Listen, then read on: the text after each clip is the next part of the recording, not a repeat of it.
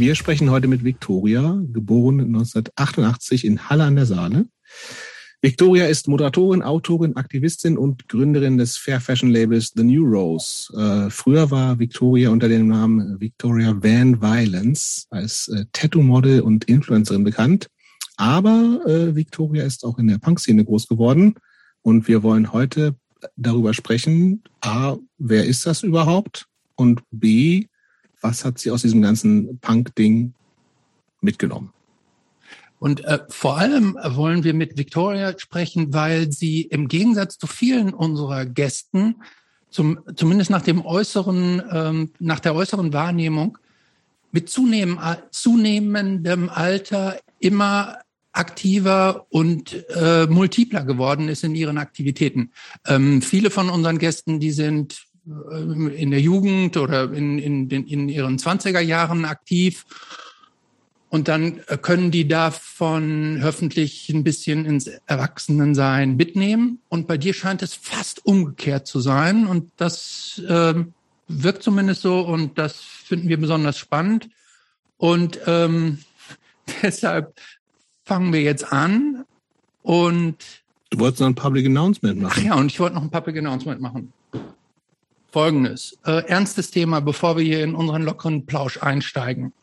Ähm, es gibt in unserem äh, Punk-Hardcore-Dunstkreis die Band Cranials und deren Drummer, dessen Name Cornelius ist, ist an einer sehr schweren, unheilbaren Nervenkrankheit, nämlich ALS, erkrankt. Das ist eine Krankheit, die, ähm, wie gesagt, nicht heilbar ist und die Schritt für Schritt zu einer Komplettlähmung des Körpers führt. Ähm, der gute Cornelius ist jetzt schon in einem fortgeschrittenen Stadium, kann sich so gut wie gar nicht mehr bewegen, hat noch Augen, ein paar Finger, Augenbewegung ähm, und befindet sich momentan in einer Beatmungs-WG. Cornelius würde aber gerne wieder zu sich nach Hause und ähm, da den Dingen ähm, so entgegensehen, die auf ihn zukommen, ähm, aber braucht dafür eine äh, Pflegekraft. Und deshalb sucht er im Raum Bonn jemand, der sich in Intensivpflege ähm, bestenfalls auch mit Beatmung auskennt. Und äh, daher der Aufruf ähm, an unsere HörerInnen, äh, solltet ihr das entweder selber können und Kapazitäten haben oder jemanden kennen, der vielleicht helfen kann, äh, könnt ihr euch vielleicht äh, bei der Band Cranials auf Facebook oder auf Instagram melden. So, und jetzt kommen wir zu Victoria und wir haben ja Vorfragen vorbereitet heute. Ja. Darf ich sie stellen? Ich, ich, ich hätte, ja, du darfst Vorfragen. Ich, ich, ähm, ich hätte die Vorfragen weggelassen, aber. Ja, ich will äh, aber. Mach, ich weiß. Hau rein. Also erste Vorfrage zum Warmwerden, Victoria. Was ist das beste Gewürz der Welt? Gewürz? Hm? Ähm, äh, Tagine. Sehr gut. Ja. Okay, und die zweite Vorfrage ist, mit welcher Farbe kannst du dich am besten identifizieren? Schwarz. Schwarz. Ist keine Farbe, ich weiß, aber es gibt nee, keine ist kein, Okay, zählt, nee, deswegen zählt das nicht. Komm. Das zählt hey, nicht. Nee, Doch, weil schwarz ist keine, hey, schwarz ist keine Farbe. Das weiß, das weiß wirklich nun jeder und jede, oder? Komm.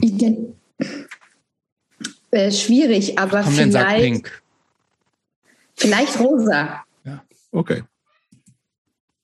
Da, okay, jetzt geht's richtig los. Wenn wir das jetzt geschafft haben, äh, Victoria, wann kam Punk in dein Leben? Äh, mit acht, da war ich acht Jahre alt. Da kam Punk das erste Mal in mein Leben tatsächlich durch meine Eltern ähm, und mit den Ärzten. Das, er, hol da mal ein bisschen aus, erklär das mal. Also das heißt, deine Eltern haben das gehört und du hast es mitgehört oder wie kann man uns das vorstellen? Oder war da ein Notfall in der Familie? Ihr habt 110 gewählt und dann kam ein Arzt und der war Punk? 112, die 110, da kommt kein Arzt die Polizei, leider. Ja, 112. Also äh, 112 kommt die Feuerwehr, oder nicht? Stimmt. Nee, 112 ist der Notruf, oder nicht? Wenn man, wenn man. Ähm, 112 ist die Polizei, 112 ist der Notruf, ja. Oder ich kenne es nur aus der Feuerwehr, das, das ja das, aus diesen Kinderbüchern. Das Gleiche. Das ist das Gleiche. Okay, aber Feuerwehr ist ja eh und Notruf ist das Gleiche. okay, okay. Das könnten wir jetzt diskutieren, weil ich habe alle Spiegel-TV-Reportagen über die Feuerwehrwache in Neukölln gesehen. Mhm. Aber das ist ein anderes Thema. Nee, tatsächlich, meine Eltern, die haben äh, die haben einen ähm, sehr exquisiten Musikgeschmack, würde ich das jetzt heute mal so nennen. Und die haben die Ärzte gehört und da so schwappte das in mein Leben. Wobei ich sagen muss, vielleicht sogar schon früher, weil meine Mutter hat früher Nina Hagen gehört. Und da konnte ich schon mit fünf, sechs Jahren Nina Hagen Songs mitsingen. Also so, es war vielleicht schon immer da. Vielleicht so. Deine Eltern sind relativ jung, ne? Die haben dich relativ jung bekommen, oder?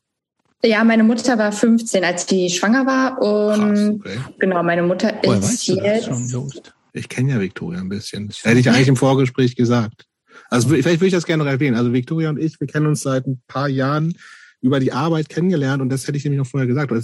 Also es gibt ja auch, klar, gelernt man Leute über die Arbeit kennen oder auch Kolleginnen oder sowas, wo man dann, die man gut versteht und das ist alles cool so. Und das ist jetzt, also wieder bei Victoria mir auch so, ein, so Arbeit plus eigentlich, würde ich das mal so nennen. Also weil wir ähm, gerade die letzten paar Jahre so ein bisschen immer mal wieder enger äh, Kontakt haben und äh, kommunizieren. Und äh, ich habe für das auch so ein bisschen darauf zurück, dass das eben genau da auch dieser Punk-Background ist, wo man irgendwie dann trotz, ähm, also wie gesagt, ich habe auch, äh, kenne auch äh, über die Arbeit Leute, die so nett sind, so, aber äh, ich habe immer das Gefühl, wenn es eben diesen Punk-Background gibt, sowas Gemeinsames, dieses Undergroundige, dass da eben nochmal, dass es einfacher ist, da zu connecten. Und das ist sowas, wo ich das Gefühl habe, das ist bei Victoria und mir so. Kannst du das bestätigen, Victoria? Total, ganz kurz dazu. Äh, als ich noch auf Partys gegangen bin, ist noch nicht so lange her, vor Corona, gab es immer irgendwann ab irgendeinem, ich habe auch selber aufgelegt ähm, und ich war häufiger auf Veranstaltungen, wo dann ab einer gewissen Uhrzeit lief dann Deutschpunk. Da waren dann nur noch so ein paar Handeln da und dann wurde dann Deutschpunk aufgelegt und dann sammelte sich so eine Gruppe von fünf bis zehn Leuten immer, äh, die dann alles mitsingen konnten. Ähm, da war ich auch immer dabei und egal wie die aussahen, das war quasi so ein gemeinsamer Nenner, den dann alle hatten und das verbindet total, finde ich. Also ich finde, wenn man so in seiner Jugend schon so eine Musik gehört hat und potenziell auch der Außenseiter oder die Außenseiterin in der Schule war, deswegen können wir, verstehen uns auch so gut. Würde ich auch sagen. Genau, deswegen weiß ich eben, dass zumindest, dass, äh, dass Victoria sehr junge Eltern hat, aber so jung, das wusste ich tatsächlich nicht. Ähm, du hast gesagt, vielleicht fangen wir da mal so ein bisschen an. Du hast gesagt, du also geboren in Halle an der Saale, aber du bist du ja nicht groß geworden, ne? Nee. Hast, ihr habt ja rüber gemacht. Äh, nach der Wende, genau. Wir Ach haben so, rüber gemacht. 19, 88, ja, ja, okay, stimmt. Genau, 1991, 91 in dem Dreh ist meine Mutter alleine mit mir, da war sie 18, in Westen gegangen. Und ich sag mal so, Feminismus war auch schon immer ein Thema zu Hause. Ne? Also man kann das auch alleine schaffen. Mhm. ähm, und genau, wir sind dann äh, in Westen gegangen und ich bin dann auch bei Frankfurt am Main groß geworden, in der Nähe. Okay. okay. Den fragt Christopher. Nee, ähm, das heißt, als ihr nach Frankfurt am Main gezogen seid, ich habe jetzt so schnell nicht mitge, warst du wie alt? Also hast du zwei. Zwei, also ja. Du, also du hast quasi keine Erinnerung an Halle an der Saale mehr. Ja, doch, doch schon, weil meine Großeltern haben da noch gelebt und wir sind natürlich früher häufiger dann in den Osten gefahren. Und ähm, ich, ich habe zwar, ich bin zwar da nicht groß geworden im klassischen Sinne, ähm, aber das ist auch Thema bei mir zu Hause, weil mein Freund ist quasi im Westen geboren und im Osten groß geworden mhm. und umgedreht. Und du, man, also man hat den Ossi nie richtig rausgekriegt. Also natürlich die Sozialisation meiner Mutter und auch meiner Familie war halt im Osten und deswegen hat man super viel auch mitbekommen. Aber genau, so proaktiv, dass ich da irgendwie in die Schule gegangen bin oder so, das bin ich nicht. Aber du hast gerade gesagt, äh, Feminismus war schon immer ein großes Thema und man kann das auch alleine schaffen. Heißt das, dass du ähm, alleine mit deiner Mutter aufgewachsen bist? Also dass deine Mutter alleinerziehend war? Ähm, also wir waren erst, also meine Mutter hatte dann einen Freund, aber das war alles eher, sagen wir mal, suboptimal. Ich umschreibe es mal so ganz nett. Und ähm, es war schon immer Thema, dass es wichtig ist, alleine selbstständig als Frau selbstbestimmt leben zu können. Vor allem auch durch diese Beziehung, die ich ja auch miterlebt habe. Und dann war meine Mutter zwischenzeitlich auch alleinerziehend mit mir. Also wirklich, also ich muss dazu sagen, dass ähm, heute bin ich in einer privilegierteren Position und meine Mutter auch. Aber damals war das schon so, dass wir auch nichts hatten und das wenige haben wir dann halt geteilt. Ne? Also wir haben uns ein Zimmer geteilt, zum Beispiel eine Zeit lang. Da war ich irgendwie sechs Jahre alt, hatte ich mit meiner Mutter ein Zimmer. Ähm, und das prägt einfach mega krass. Also zum einen natürlich dieser Gedanke, ähm, ich brauche keinen Mann. Also auch wenn ich dann mit meinem Kind zum Beispiel in einem Zimmer wohne, ich brauche trotzdem keinen Mann oder ich will keinen. Ähm, und auf der anderen Seite auch da rauszukommen. Also zu sagen, okay, ist jetzt vielleicht nicht die beste Situation, aber ich versuche wirklich alles Mögliche, das irgendwie auch zu schaffen, in Anführungszeichen, soweit es mir möglich ist. Das ähm, war sehr prägend. Aber äh, zu, zu zweit in einem Zimmer wohnen, das klingt schon sehr bescheiden. Ähm, Wart ihr, ähm, hast du Ma Mangel richtig wahrgenommen und er erleben müssen? Klar, ja. Also ähm, da kam natürlich noch on top hinzu, dass ich Ostkind im Westen war. Da hatte man eh schon, war eh schon stigmatisiert. Meine Mutter, eine junge Mutter und meine Mutter ist arbeiten gegangen. Also so alles, was man in Frankfurter Suburbs nicht gefunden hat, denn da waren die Mütter alle in einem gewissen Alter, die Väter sind arbeiten gegangen, man hat in einem schicken Haus gewohnt und die Mütter waren zu Hause. Das hatte ich schon mal alles nicht ähm, oder wir. Und klar, also wir sind mit dem Taschenrechner zu Aldi gegangen und das ist nicht nur ein Spruch, das ist tatsächlich real passiert. Ne? Mhm. Und das hat natürlich, das hat natürlich Spuren hinterlassen, auch in Form von, dass ich relativ früh gemerkt habe, ich bin nicht Part auf dem, was hier alle sind. Ich weiß nicht, ob das auch zu meiner Ablehnung dessen geführt hat irgendwann, weil irgendwann ist es ja umgeschlagen. Ähm, aber eine Zeit lang war das natürlich auch nicht so leicht. Ne? Also vor allem so in der dritten, vierten, fünften Klasse, weil man gemerkt hat, okay, die anderen sind irgendwie, die haben Markenklamotten oder fing ja schon an mit was Kinder mit zu essen in die Schule bekommen. Ne? Also dass man dann vielleicht irgendwie nicht jeden Tag das frisch geschmierte Vollkornbrötchen mitgebracht hat, sondern vielleicht irgendwie das helle Weißbrot. ähm, da gab es schon wirklich an so ganz vielen Punkten gravierende Unterschiede. Aber hat tatsächlich, also was mich, dieses Ostding war ja schon, ja gut, das ist, war ja immer noch so eine Nachwendezeit, wo dieses Ossi-Wessi-Ding aber noch viel stärker war. Ne? Das heißt, du wurdest schon noch als die, das Ossi-Mädchen in der Schule wahrgenommen oder gar oder nicht so sehr? Oder, oder mehr als das asoziale arme Mädchen? Also, so, also asozial und arm, solche Wörter sind eigentlich nicht gefallen, aber trotzdem waren wir halt nicht so richtig, oder war ich natürlich, war ich in der Schule nicht so richtig Teil mhm. von etwas, aber ich war jetzt auch nicht alleine. Ne? Ich, hab, ich, hab, ich war schon immer auch kreativ und ich bin alleine auf den Spielplatz gegangen und hatte danach drei neue Freunde. Und ähm, ich hatte auch Freundinnen in der Klasse. Das waren dann halt ich sag mal, die Migrantenkinder. Also die anderen ne, anderen. Man, ja, man findet sich dann. Meine beste Freundin in der Grundschule war das einzige schwarze Kind auf der Schule. Und wir haben mega krass geklickt und wir haben uns super gut verstanden und hatten einfach eine gute Zeit. Ähm, und die anderen haben es vielleicht nicht verstanden, keine Ahnung. Aber und haben wir vielleicht so ein bisschen so das geteilt, dass wir Außenseiter waren. Ja, aber dann führ uns doch mal jetzt langsam in diese, also ja, das zu Hause schon dann sowas wie ähm, Ärzte, Nina Hagen und sowas lief okay, das, das prägt, ne? Wie, wann, wie bist du denn da mehr eingestiegen und was, was gab's in, in der, ähm, in dem, in der Kleinstadt oder es war, du warst, bist nicht direkt in Frankfurt groß geworden, ne? Nee, im Vorort. Wie heißt der? Ähm, Nidderau. Nidderau, okay. Also, also Nidderau-Windecken. Whatever, okay.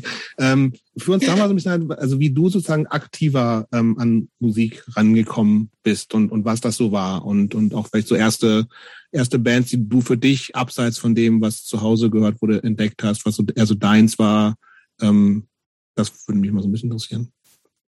Also meine Mutter hat dann, um die Geschichte mal quasi fertig zu erzählen, hat dann, als ich acht war, einen Mann kennengelernt, die sind auch heute noch verheiratet und der ist Musiker.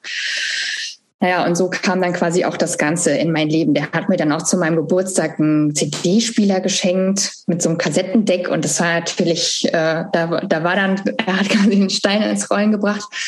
Ähm, und genau, dann fing das halt an mit den Ärzten. Und ähm, das war schon so was, was ich dann auch wirklich selbstständig auch gehört habe. Also natürlich kannte ich das von meinen Eltern, die waren dann auch auf dem Ärztekonzert und hatten mir ein Beanie mitgebracht mit der 13 vorne drauf, weil da kam dann diese Platte raus. Ähm, mit, mit dieser Billardkugel war das, ne? Mit, ja, mit dieser Billardkugel, genau. Mhm. Ähm, und damit bin ich dann auch in die Schule gegangen. Äh, und das war tatsächlich sowas, da fand ich dann die, diese 13 cool und dann habe ich die Planet Punk gehört und dann habe ich die Le Frisur gehört und dann habe ich mich so durchgearbeitet, ne? so mit weiß ich nicht, neun, zehn fing, fing man dann da so an. Und ähm, dann kam tatsächlich erstmal, also ich habe zwischendurch auch andere Sachen gehört, die man so in der Schule, die angesagt waren. Ne? Spice Girls fand ich zum Beispiel auch total cool, war dann halt erstmal eine wilde Mischung so als Kind. Ähm, und dann kam quasi so meine erste Boyband und auch die Band, deren Poster ich eingerahmt über dem Bett hängen hatte. War Moment, wollte nicht sagen, äh, Jobs, welche war es? Was, was tippst du? Ich habe, da ich eben schon so ein B gehört habe, werden es die Backstreet Boys gewesen sein. Ich hab, nee. Ich hab, Ach, scheiße, dann, aha, dann weiß ich es nicht. Ich, ich versuche es gerade mal zeitlich einzuordnen. Wenn die wir sind so bei den Spice Girls Mitte der 90er. Sein, aber Take That? Nee. Mm -mm. Hau raus.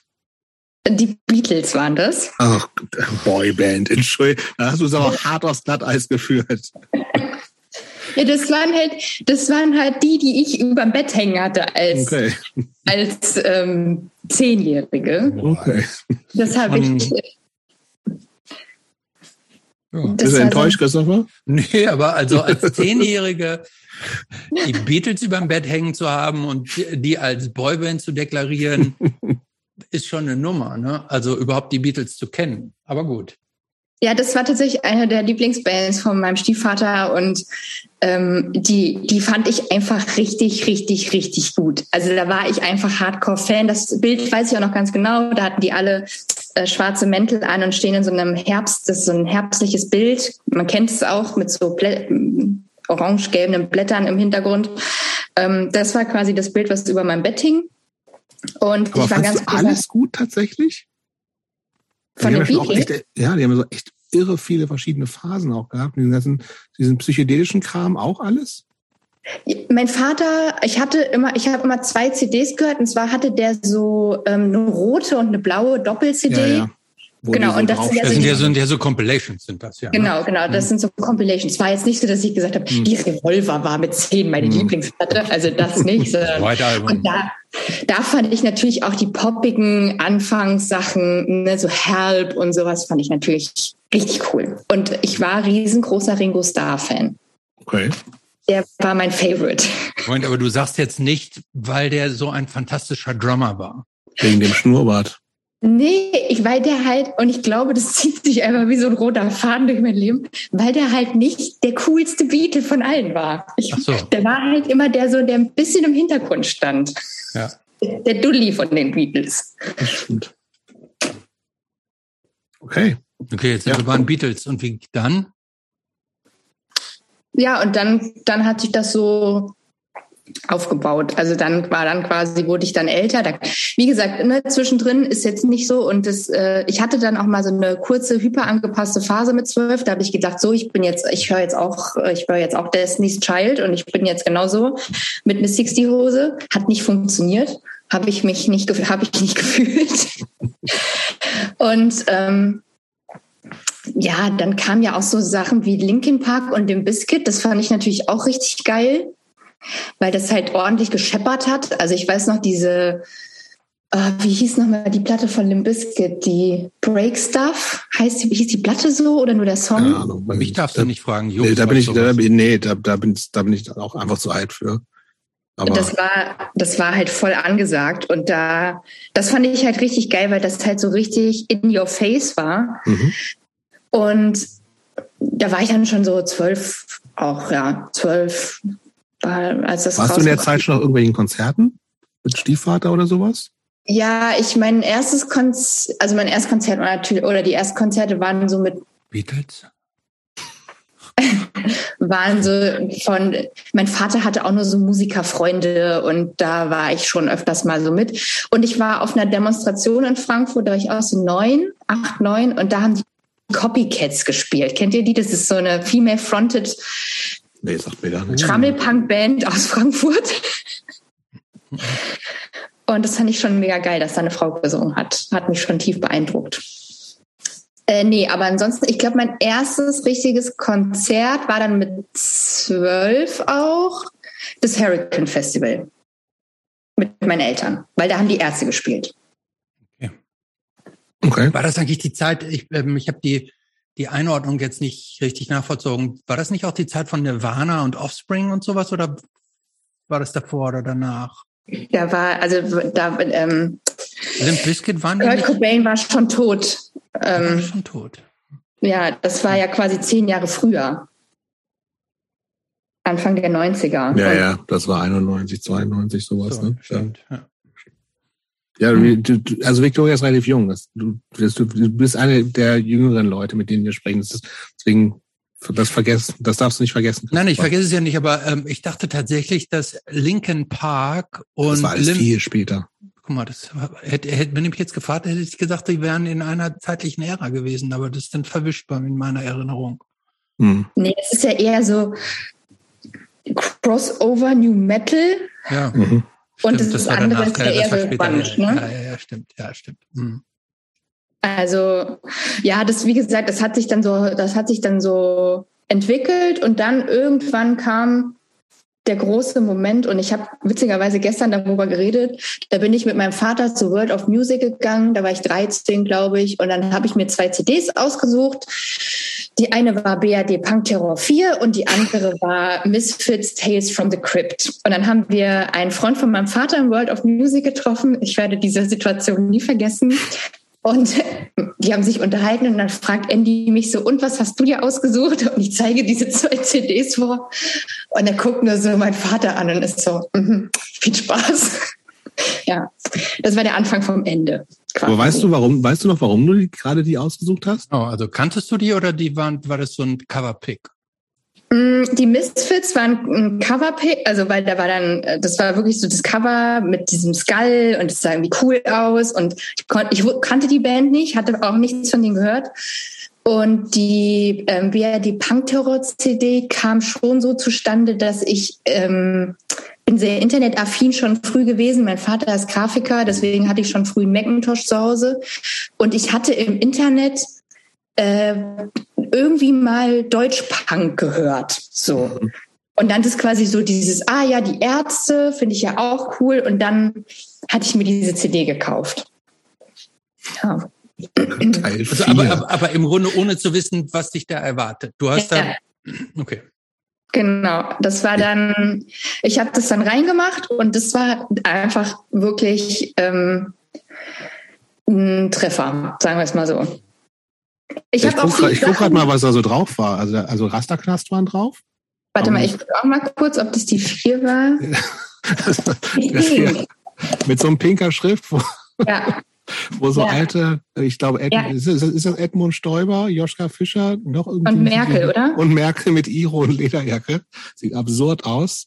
Und drauf sind äh, also relativ kleine Bands tatsächlich auch, ne? Also Rasterknast, Scattergun, The Annoyed, ja. Kafkas, äh, Backchats, noch nie gehört. Brad Beaters, auch eine ziemlich kleine Band eigentlich. Leistungsgruppe Maulig, kenne ich nur vom Namen. APC, nie gehört. Äh, Hausfahrboot mit VA natürlich. Wohlstandsmüll, Frontkick, die Lieblichen, auch nie gehört. Und Polka Hontas. Aber mhm. schon tatsächlich kleine Sachen, ne? Ja. Mhm. Also ist nicht ja. so ein BRD. Wir, wir haben ganz oft, nicht Schlachtrufe BRD. Nee, wir haben hier ultra oft haben ganz viele Leute das einschließlich Schlachtrufe BRD. Also also Leute, die dann so zehn Jahre älter sind. Das war dann so oft der, der deren CD-Einstieg. So ne? Ja. Okay. Nee, das war das war der der Einstieg. Okay. Was hat ihr denn davon? Was hat weißt du noch, was sie davon sozusagen besonders zugesagt hatte? Ja, das weiß ich noch ganz genau. Weil da, damit fing das quasi dann auch an. Und zwar fand ich Scattergun richtig geil. Und dann war ich so, da singt ja eine Frau.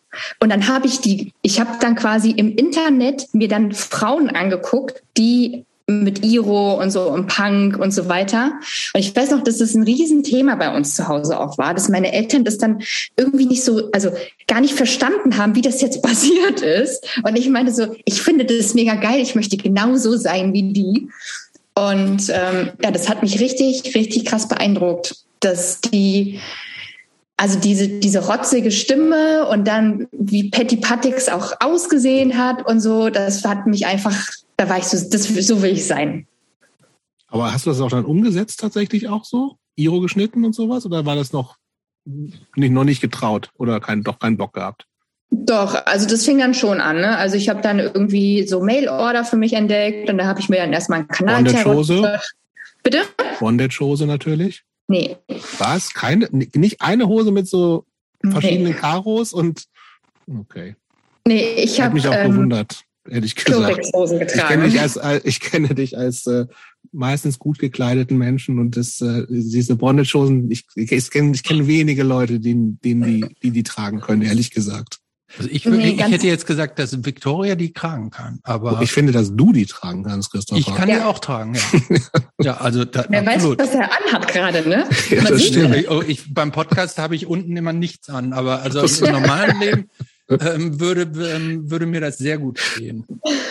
Vor Gericht oder was? Weil Christoph ist Anwalt, deswegen ähm, Fände ich gut, ehrlich gesagt. Ja, gut, aber bei Gericht kann man ja alles tragen, weil da muss ich Sieht ja man ja die nicht. Robe drüber, drüber tragen. Das stimmt natürlich. Okay, aber lass uns bei Victoria bleiben. Und bei Bondage-Hosen bitte. Und bei Bondage, nee. Also, Nee, aber äh, jetzt warten wir, du wolltest gerade deinen deinen Look beschreiben, den du dann ja äh, eingeleitet hast. Den ich mir dann so überlegt habe, ja. Ja. Äh, tatsächlich war ähm, eine Sache zum Leidwesen meiner Haut und meiner Familie war dann Chlorix. Also alles wurde dann in Chlorix getränkt. Also ich hatte dann so Hosen mit Flecken ähm, und Jacken mit Flecken und T-Shirts mit Flecken und überall habe ich quasi diese scheiß Bleiche draufgekippt, damit ich aber halt tatsächlich so immerhin wunder- selbst gemacht, ne? Also das kann man ja auch Ja, alles ja. kaufen. Bei, keine Ahnung was, nix gut Mail-Order oder so. Ja, da muss man auch dazu sagen, er weiß vielleicht auch nicht unbedingt die finanziellen Möglichkeiten dazu da. Zum Glück. Äh, und das waren dann, ich habe dann auch meine erste Lederjacke war noch von meiner Mutter. Da habe ich hinten drauf geschrieben, ausgekotzt. Ähm, und das A war das Arbeitsamt A. Hm. Und da war dann an der Seite, weil man hatte diese äh, Dinger, da war dann hier so ein Mercedes-Stern dran. Ne? Und ich hatte auch einen am, um Hals hängen und so Absperrketten. Ähm, Und hast du dir das, hast, hast du dir das alles komplett alleine so erarbeitet oder hattest du irgendwelche Freundinnen, Freunde, irgendeine Crew, mit der ihr euch das zusammen so aufgebaut habt? Dieses, Nee, also dieses Punk-Ding, tatsächlich- Punk-Image und alles, das. Wie, wie war das? Hast du das ganz alleine gemacht? Ja, es gab niemanden in de, also ich komme halt aus so einem Ort und da gab es das halt nicht. Also es, es gab da keinen Punk. Und der, das nächste, wo, also ich habe das tatsächlich schon, all- also dank dem Internet, also und meiner How to, be, how, how to become a punk? Nee, aber natürlich, also gar nicht, sondern einfach nur, was ist das? Und Fotos angeguckt, wie Leute aussehen und das dann adaptiert. Und ähm, das wiederum hat dann dazu geführt, dass äh, es gab schon ein paar Leute, die so eine Affinität hatten im Dorf, aber die jetzt vielleicht nicht so ausgesehen haben, auch so ein bisschen so die Weirdos, sage ich mal.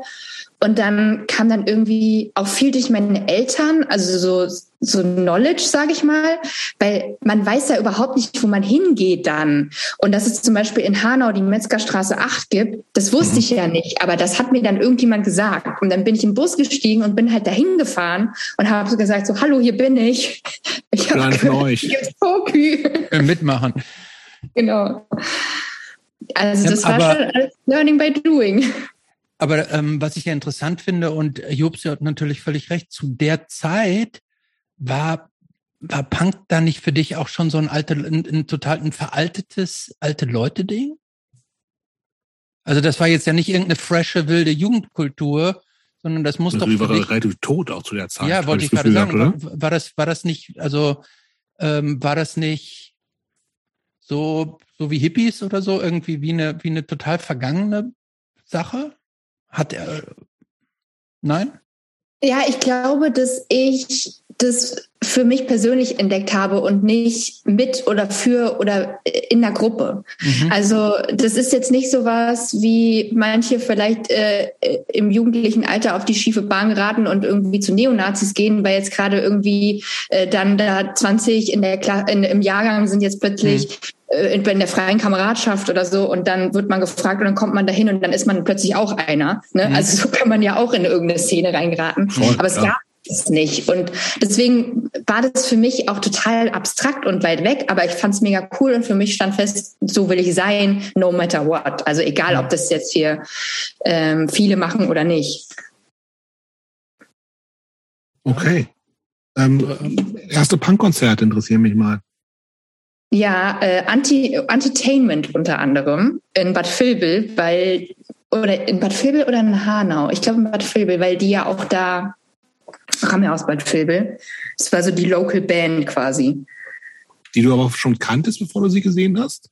Die ich auch schon gehört hatte, bevor ich sie gesehen hatte, aber noch nicht jetzt so, also schon mal was gehört hatte, aber jetzt nicht total abgehypt. War ja auch relativ schwierig, an Musik zu kommen, ne?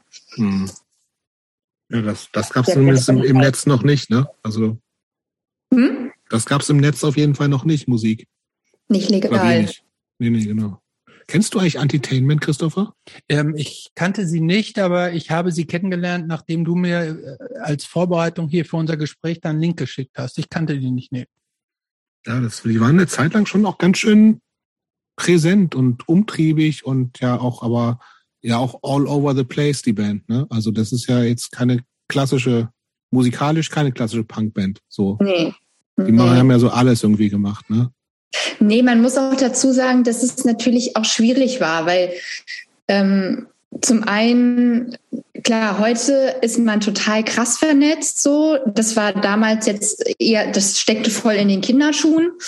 Ähm, und auf der anderen Seite war halt eben diese Gruppe nicht da und ich habe jetzt auch nicht in Berlin gewohnt oder so und auch nicht in der, also auch nicht in Frankfurt, wo, man dann vielleicht irgendwie die Au um die Ecke hatte mhm. und dann irgendwie wusste, da gehe ich da einfach hin und dann spielen da vielleicht, wenn ich Glück habe, Subhumans oder so, mhm. sondern man muss halt einfach auf dem Dorf irgendwo hingehen und dann spielt halt da Entertainment und dann findet man das halt cool, wenn es krach ist und man sich auf die Fresse hauen kann, so. Aber da warst du denn auch ja, alleine. Äh, du, du hast dieses komplett alleine für dich durchgezogen, ne? Oder hast du ja, irgendwann also denn auch mal Freunde gefunden, die auch. Ja, auf jeden Fall. Also ich habe ich hab das jetzt nicht komplett alleine gemacht, sondern es gab, wie gesagt, so ein paar Weirdos auch so im Ort. Die, die, der eine, der war auch nicht bei mir in der Schule oder so. Der war irgendwo ganz anders auf der Schule. Der war auch der, der war eher so einer, der dafür bekannt war, dass er nur Scheiße baut. Das war dann einer, der mit immer, der dann natürlich bei allem dabei war. Ähm, und dann über den habe ich noch eine kennengelernt, die auch nicht auf meiner Schule war, aber quasi im Nachbarort gewohnt hat, die auch Punk irgendwie cool fand. Und dann bildete sich so ein kleiner Trupp. Die wiederum hatte dann in ihrer Schule jemanden, der dann aber in Hanau gewohnt hat. Der war dann auch dabei.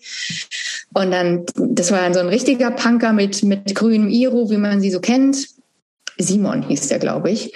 Und ähm, dann hatte man da irgendwie so seine kleine Reisegruppe. Und dann natürlich dadurch, dass wir ja auch zu, wohin gegangen sind, sei es jetzt in die Metzgerstraße, hat man plötzlich da auch Leute kennengelernt und so. Also da gab es ja auch Leute in unserem Alter, die dann da auch aufgeschlagen sind. Ne? Was waren denn so Lieblingsbands sich das dann von dir? Irgendwann bin ich aber, ich, ähm, ich weiß gar nicht, ob ich... Hm?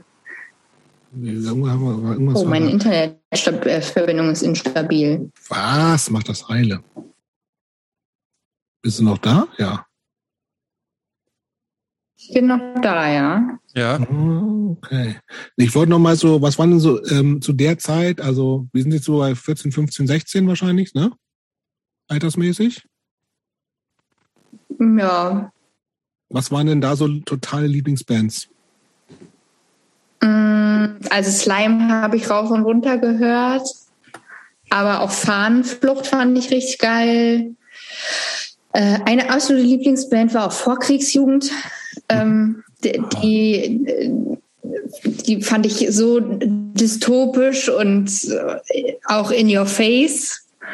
Die wurden ähm, erstaunlicherweise bei uns noch nie hier erwähnt, oder? Doch. Ja? ja? Doch. Ja, fast nicht. Hm? Von den ganzen Berlinern noch, oder nicht? Wirklich? Ich glaube schon. Okay. Klar. Nee.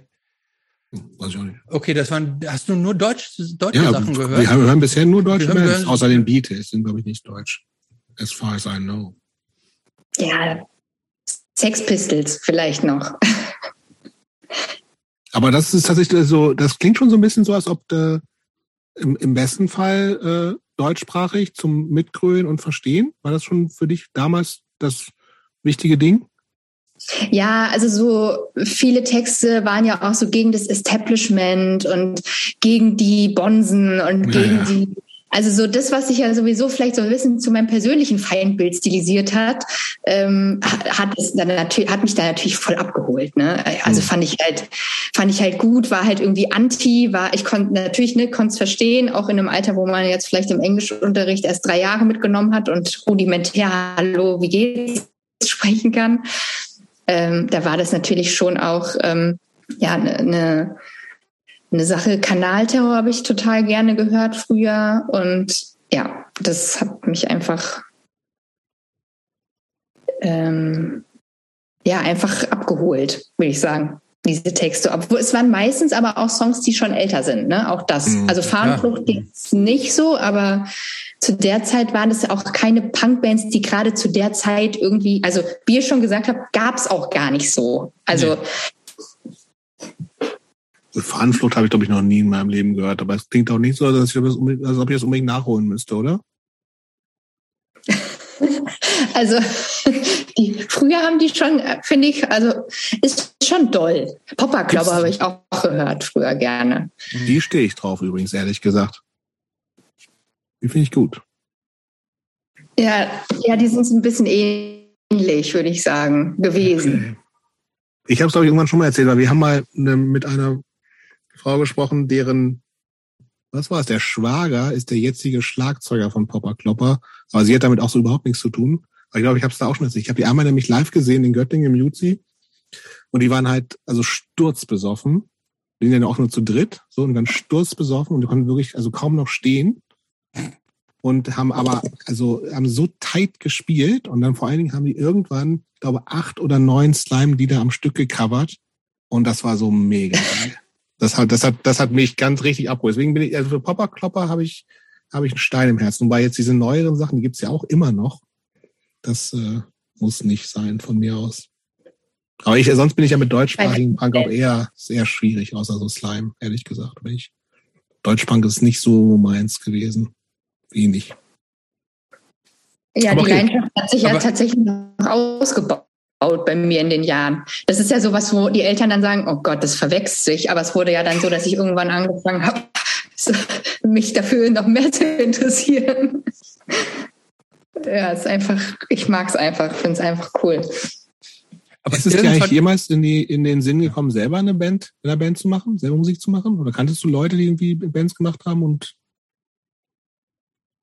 Ja, also ich habe ähm, dadurch, dass ich ja ähm, Kontakt zu Musikern hatte durch meinen Vater, habe ich auch al- dann, als es auch so anfing, habe ich mal Schlagzeugunterricht genommen und habe mal Gitarre gelernt, aber ich habe es nie so richtig durchgezogen und hab's, also habe mich dann, also jetzt auch so im Nachhinein so ein bisschen dafür gehasst, weil ja, das wäre tatsächlich eine Sache gewesen, die hätte ich gerne noch in meinem Leben erlebt gehabt, dass man dann irgendwie mit 17, 18 sich mit Leuten zusammenrottet und dann irgendwie da so eine schäbige Schrammelpunk-Band gründet. Aber das, der Kelch ist an mir vorbeigegangen, leider. Ja, schade. Ja, vor allem war ja auch tatsächlich so viele, also ist ja dann auch wieder äh, bezeichnend, dass natürlich irgendwie, klar, viele Bands sind halt dann auch Typenbands gewesen, so, ne? Also du hast ja schon gesagt, dass dass für dich dann auch so diese sowas wie Scattergun oder so auch äh, natürlich herausgestochen ist, ne? Also weil es eben mit starken Frauen, Frontfrauen sozusagen ähm, gewesen sind, aber ähm, die ganzen Lieblingsbands, die du gesagt hast, muss man dann auch wieder ähm, selbstkritisch sehen, ne? Das sind dann, oder es gab ja auch nicht so, so viel Auswahl an äh, All-Female oder wie auch immer, Female Fronted, wenn man das noch so nennen möchte, äh, Bands gab es tatsächlich ja auch dann nicht, ne? Gerade in der Zeit. Das ist ja schon, hat sich zum Glück auch ein bisschen geändert, finde ich. Ja, ja, da gab es nicht so viel Auswahl. Nicht im deutschsprachigen Punk-Bereich mhm. auf jeden Fall. Das war schon, wie man, wie ich heute sagen würde, eine ziemliche Macker-Party. Und mhm. auch im Nachgang muss ich auch ganz ehrlich sagen, äh, stehe ich auch meiner eigenen oder äh, meinen eigenen Erfahrungen äh, kritischer gegenüber und auch der Szene, in der ich war. Also mhm. inwiefern? Ja, einfach insofern, dass ähm, ich schon häufig eine der einzigen Mädchen war, Mhm. So, und das ist schon alles ziemlich Testosteron, pubertär, also so pubertäre Jungs Testosteron geladen war und heute, aus heutiger Sicht vielleicht nicht alles so cool war, ne? Also, oder ich weiß noch, dass wir mal auf einem ähm, Kassiererkonzert waren. Keine Ahnung, da war ich 17 oder so. Okay. Ähm, nicht, weil ich dahin wollte, sondern weil dann damals so mein damaliger Freund, äh, die sind dann alle irgendwie dahin, dann bin ich da mitgegangen. Und ich fand es so schlimm, dass ich draußen gewartet habe, ne? weil ich dieses äh, Mann zieht sich auf der Bühne aus, fand ich einfach, war so, was soll das? Also, Entschuldigung, was hat das mit irgendwas zu tun? Es ist einfach nur ätzend. Mhm. Und das wurde dann so übelst abgefeiert einfach. Und alle fanden es mega cool. So, sorry, es geht gar nicht. Hm.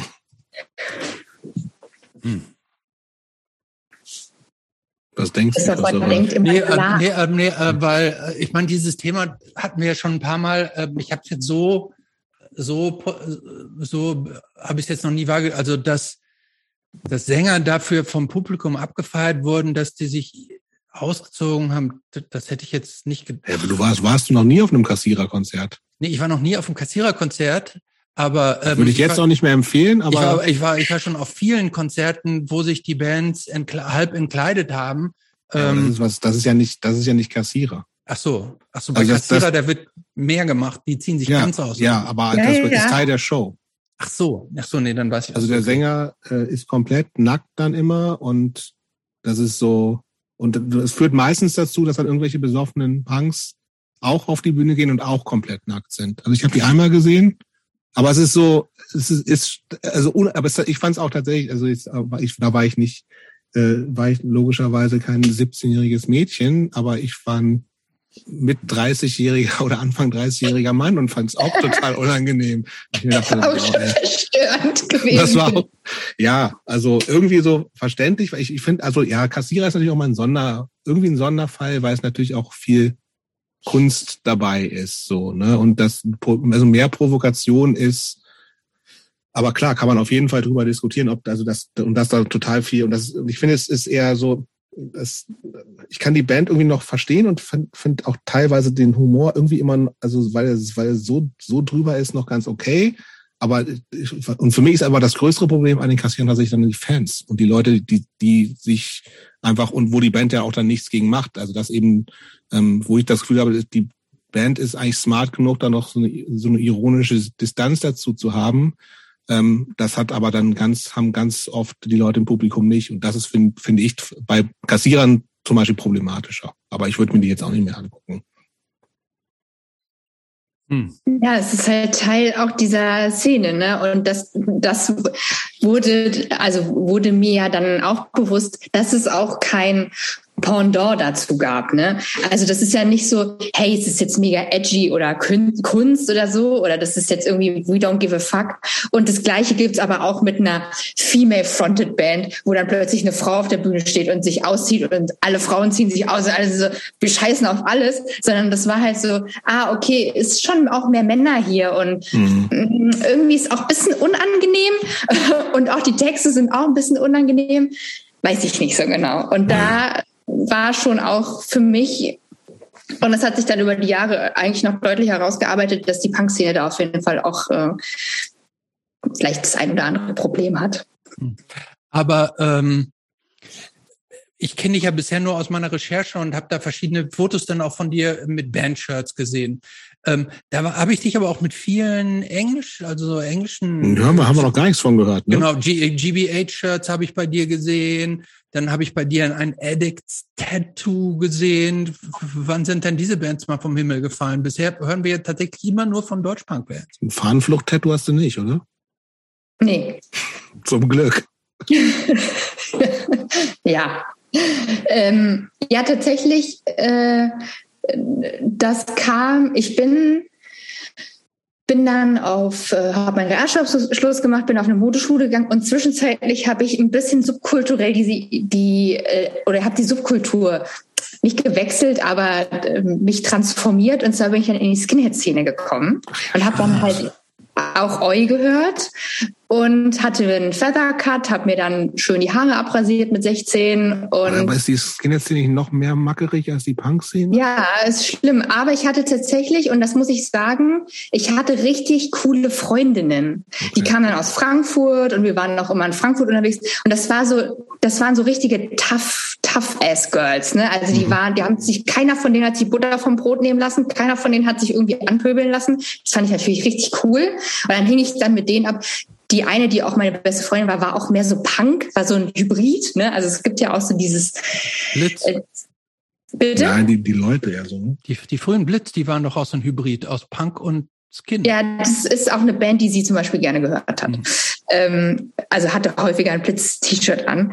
Und ähm, genau, da bin ich quasi so in so eine andere Subkultur gekommen, war aber natürlich immer noch auch auf Punk-Konzerte gegangen. Und mein Freundeskreis hat sich erweitert. Ich habe dann quasi ähm, bin dann auch nach, nach Frankfurt gegangen, war dann auch in Frankfurt auf der Schule und habe dann nach der Schule beschlossen, alles klar, ich möchte gerne, ähm, ich möchte gerne sehen, wo Punk herkommt.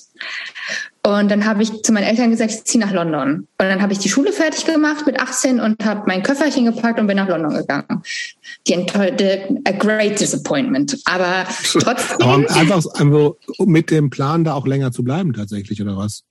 Ja, genau. Ich habe, ich bin, also die Frage war natürlich, okay, ich bin 18, wie, was kann ich machen, damit ich in London sein kann? Okay, ich gehe als Au pair. Mhm. Habe ich so ein halbes Jahr ausgehalten, dann bin ich gegangen von dieser Gastfamilie, weil die waren Sklaventreiber, ist einfach so. Also das war echt, also das ist, das, dieses System, das kann man auch nochmal hinterfragen. Mega, das ist total crazy eigentlich die haben einfach, die bezahlen nichts und man muss ja. alles machen. Es ist wirklich so. So 24-7 mehr oder weniger. Hast mal Sonntagnachmittag vielleicht frei, ein Stündchen Stimmt. oder so, ne? Ja, ja nee, Wochen, Wochenende war frei. Wochenende nee, war frei. Kost und das ist so wie äh, moderne Sklaverei, weil du Kost, ja. Kost und Logis ist frei und ansonsten musst du die Arbeit da wegrocken. Ja, muss drei Kinder äh, auf drei Kinder aufpassen. Das war mein Job. Und genau, ich bin dann nach London gegangen 2008 2007 bin ich nach London gegangen, genau. Da war ich mit der Schule fertig, da bin ich 19 geworden. Und dann habe ich ne, meine Freundin, die äh, benannte äh, Punk-Hybrid äh, mhm. die war schon sehr oft in London, die war auch älter als ich und die meinte, fahr mal nach Camden Town. So, da war ich mein erstes Natürlich. Wochenende, war ich mein erstes Wochenende da ähm, also wirklich das erste Wochenende in London hatte ich frei, bin ich nach Camden Town gefahren. Und da habe ich Jamie Oliver, den Drummer von UK Subs, kennengelernt an diesem Tag. Und das ist dann irgendwie, ich bin wirklich ganz alleine einfach herumgelaufen. Die haben mich angesprochen, die waren so in so einer Gruppe. Dann habe ich mich dazugestellt und es waren dann meine Freunde. Also das sind immer noch meine Freunde. Also und so kam das dann quasi, dass ich so Eintritt hatte in diese englische Punk-Szene auch und dann wirklich auch von von innen auch, ne? Also so von Leuten, die in Bands spielen und was sie für Musik hören. Und so kam dann auch zum Beispiel die Addicts, die kamen auf, die kamen in diesem Jahr. Äh, die, die wurden auch zu meiner Lieblingsband und ja, aus so andere Bands einfach aus diesem ganzen 77 UK Punk Kosmos. Und Addicts ja, ist ja eine Band, die mit der Jobst über, ich bin ein Riesenfan auch von Addicts. Äh, Jobst kann ja gar nichts mit denen anfangen. Ne? Sorry. Ich finde, es ist auch eine der besten Live-Bands immer noch. Ich habe die noch nie gesehen, ich kann mir das vorstellen. Aber ich finde, ich, ich finde die wahnsinnig. Ich kann aber auch mit Theater nicht viel anfangen. Und ich habe das mal Gefühl, das ist so, da ist mir zu viel Theater dabei. Diese, diese Clownerie, die allein schon optisch. Ja, es ist, äh. Äh, vielleicht muss ich es mal gesehen haben und einen guten Tag haben, aber. Ähm, aber ich was, eine, was ist der Hit von Addicts nochmal? Es gibt einen Hit, ne? Es gibt mehrere. Joker and the Pack. Kenn ich nicht. Ja, Steamroller, ähm, äh, wir, Chinese Takeaway. Chinese Takeaway. Kenn ich ähm, nicht. Ja, kenn ich die vielleicht gar nicht. Ich bringe aber auch diese anderen immer durcheinander. Ich bringe mal nämlich Addicts und Edwards immer durcheinander. Das ist für mich eigentlich eine Band. Die sind aber Von Edwards kann ich ein paar Lieder. Also wow, jo. Sorry. Das ist ganz schrecklich, oder? Ja, England ist, da ist, da bin ich ganz, da bin ich sehr eklektisch. Das, da, da kenne ich einiges. Ah, Viva la Revolution. Ähm, Ja, Das kenne ich. ja. Joker in the Pack. Das kenne ich nicht. Ähm, Bad Boy, Riesensong. Ähm, Aber ich lasse euch das. Also Ja. ich möchte, möchte das auch nicht schlecht reden. du möchtest uns das nicht wegnehmen, danke. Nein, möchte ich euch überhaupt nicht wegnehmen, bitte. Ähm, aber ich habe noch, ich habe noch eine Rückfrage, weil du eben sagst, du hast die Schule fertig gemacht und dann hattest du ein bisschen früher gesagt, du hättest die Realschule fertig gemacht und wärst dann auf eine Modeschule gegangen. Du warst also äh, zwischen dem Realschulabschluss und diesem Gang nach London hast du eine Modeschule gemacht? Ist, als was, was hast du da gelernt oder habe ich das falsch verstanden? Ja, ähm, nee, das, also die, das war ein Fachabitur und die Schule hieß ähm, äh, Schule, Frankfurter Schule für Bekleidung und Mode. Und das war quasi ein Fachabitur im Bereich Mode. Und da habe ich auch in der Schneiderei gearbeitet und da hat man einfach so eigentlich so ein bisschen die Vorbereitung für, wenn du auf die ähm, Fachhochschule gehst, in irgendwie irgendwas mit Mode machen willst. Aber nur als zwei Jahre dann quasi. Genau, ich wollte eigentlich auf die Gestaltungsschule gehen, aber ich wurde nicht genommen. Es war ganz schlimm. Und dann bin ich auf die Modeschule gegangen. Mhm. Okay, und jetzt, sind- äh, sorry, ich bin gerade gesprungen. Jetzt sind wir in London. Äh, du warst ein halbes Jahr da, hast diese Ein ganzen, Jahr. Ein, nee, aber du war- nach einem Ein halben Jahr, Jahr hast, Genau, ich war, ich bin offiziell ein Jahr Au pair gewesen, weil ich war nach einem halben Jahr noch bei einer anderen Familie, aber das war ganz cool, weil die haben, ich habe nur da gewohnt, habe in einem Pub und einer Bä- Bäckerei gearbeitet und habe eigentlich nichts gemacht, also da in dem Haushalt. Weil die haben mich aufgenommen und dann hat die Mutter für sich beschlossen, dass sie jetzt zu Hause bleibt, um bei ihrem Kind zu sein und meinte dann aber, hey, bleib einfach hier. Und die waren mega chillig und ich habe halt im Haushalt mal geholfen natürlich und habe mich auch mal mit dem Jungen beschäftigt, der zehn Jahre alt war, noch nie ein Au-pair hatte und damit nichts anfangen konnte. ich war also, was willst du von mir? who's the German girl? Nee, What does she want? die, die waren Deutsche Ah, tatsächlich. okay. okay. Ähm, ich habe noch mal eine Frage und zwar äh, so rein klischeemäßig ist ja mit dieser Art von Punk auch so ein gewisser ähm, Exzess verbunden, also viel Saufen. So war das Weiß hier ein nicht, Thema für dich? Du weißt nicht, wovon ich rede. Also, Ähm, ja. ja, war das auch jemals ein? Du hast du mal ein äh, Dosenschießen gemacht irgendwie mit mit Dosenbier oder sowas und nein, reden Also wir ich da hab nicht relativ- drüber. relativ früh, also wenn wir jetzt hier über äh, ähm, Content-Warnung Alkohol. Alkohol Ja, ist, ja. Ähm, ich habe relativ früh dann auch angefangen, Alkohol zu trinken. Vornehmlich erstmal Bier und alles, was man so ausprobiert hat. Wir haben auch, also früh, wir das haben war mit 13 oder wann war früh für dich noch früher? 14, Ja.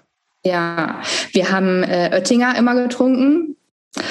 Und dann haben wir halt auch so äh, Schnelltrinken gemacht, ne? Also so, bis man dann irgendwann Schaum brechen muss, so Sachen. Also man testet seine Grenzen aus. Das Und kenne ich hat- überhaupt nicht. Ich kenne nur Dosenschießen. Nee, wir haben Flaschen getrunken. Wir haben immer Kästen gekauft. Also du trinkst so schnell wie möglich, bis, bis, bis du nicht, bis du wieder rauskommst quasi. Ja, bis Ja. irgendwann kommt dann Schaum wieder Kennst raus. du das, Christopher? Natürlich kenne ich das. Habe ich noch nie was von gehört.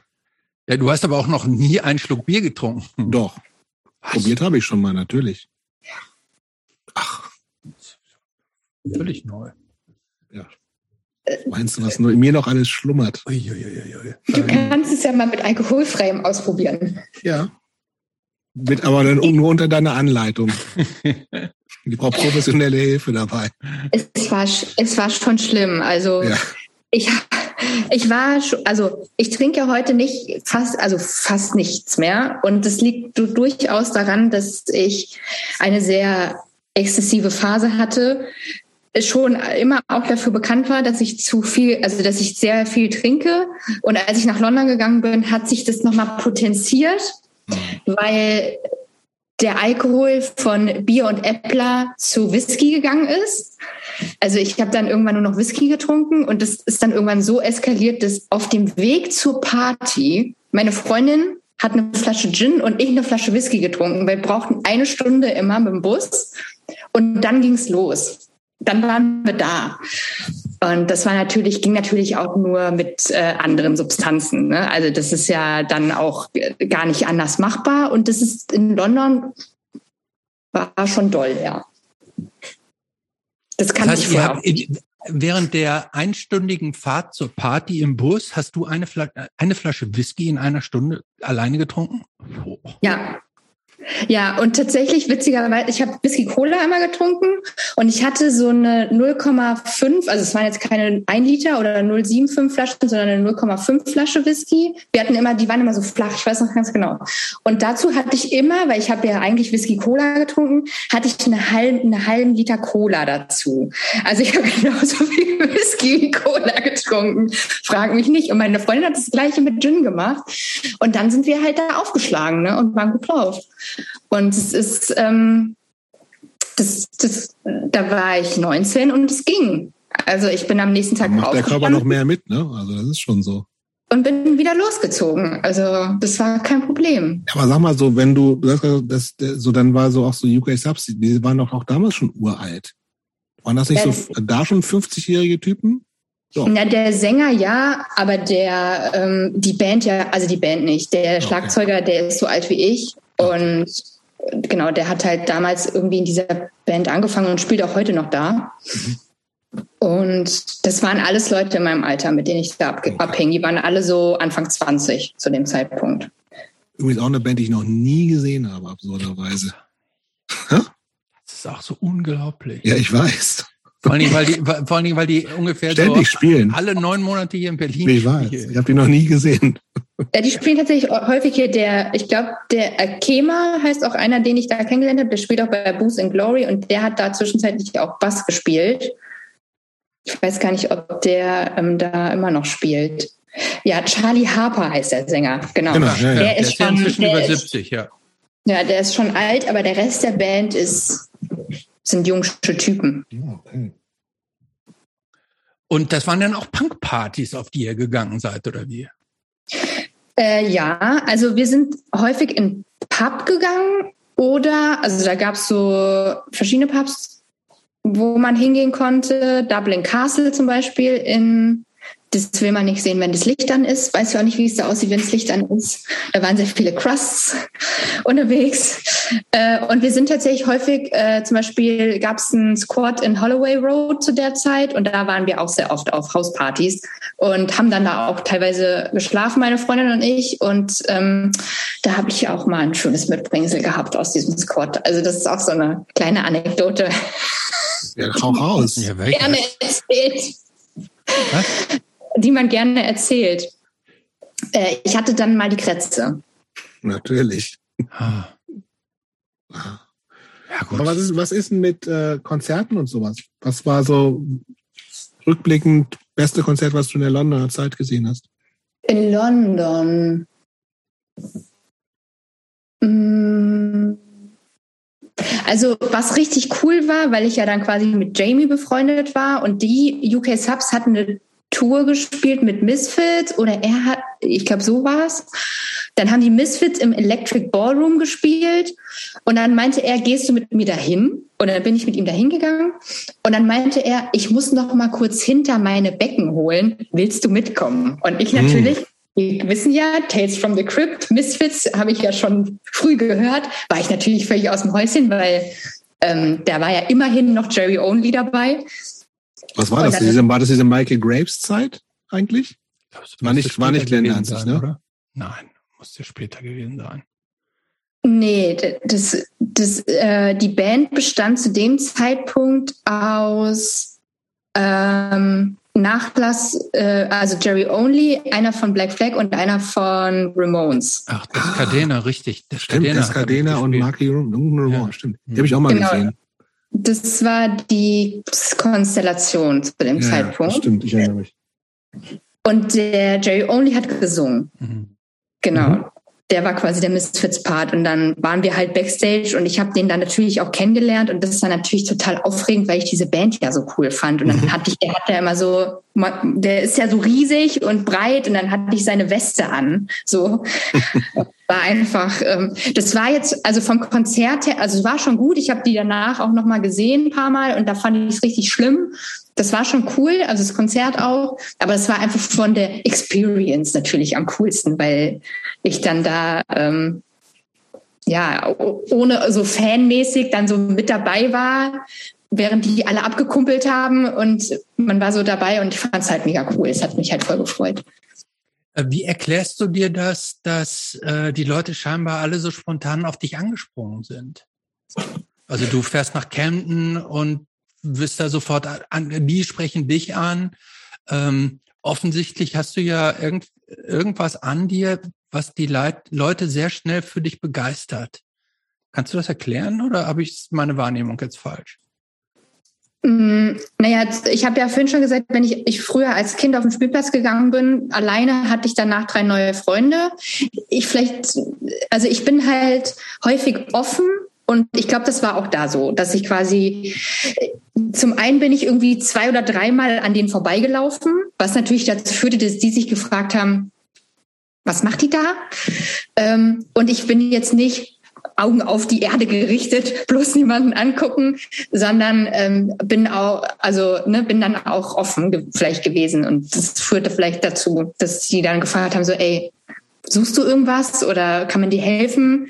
Und ich dann aber auch gleich gesagt habe, ey, ich bin neu hier, ich weiß nicht, was hier abgeht, was geht ab? Hm. dann so, aber ja, komm was, auf uns.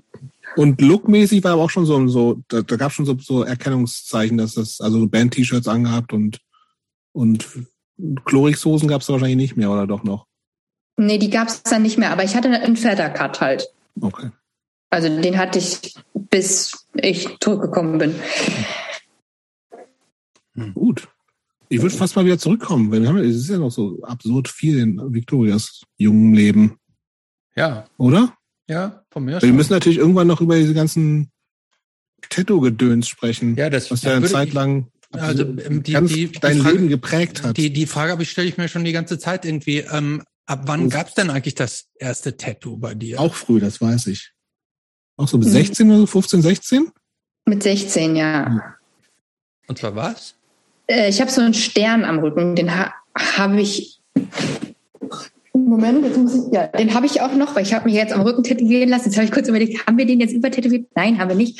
Ich habe hab so einen Stern am Rücken. Das war quasi so, meine Eltern haben gesagt, gut, wenn du dich tätowieren lässt. Also die waren auch dabei, haben auch das Tattoo-Studio ausgesucht und ähm, dann sollte das eine Stelle sein, die jetzt nicht irgendwie... Nicht auf der Stirn. Und ein Motiv, was man, was irgendwie neutral ist. Und dann hat man sich halt darauf geeinigt. Deswegen kein Fahnenflucht-Tattoo. Deswegen kein Fahnenflucht-Tattoo, genau. ja. Mein erstes Piercing habe ich mit 14 bekommen. Das war hier unten. Da hatte ich dann so einen Stachel immer da drin, früher. Und wie, ging, wie, wie schnell ging es mit den Tattoos dann weiter nach dem ersten Tattoo?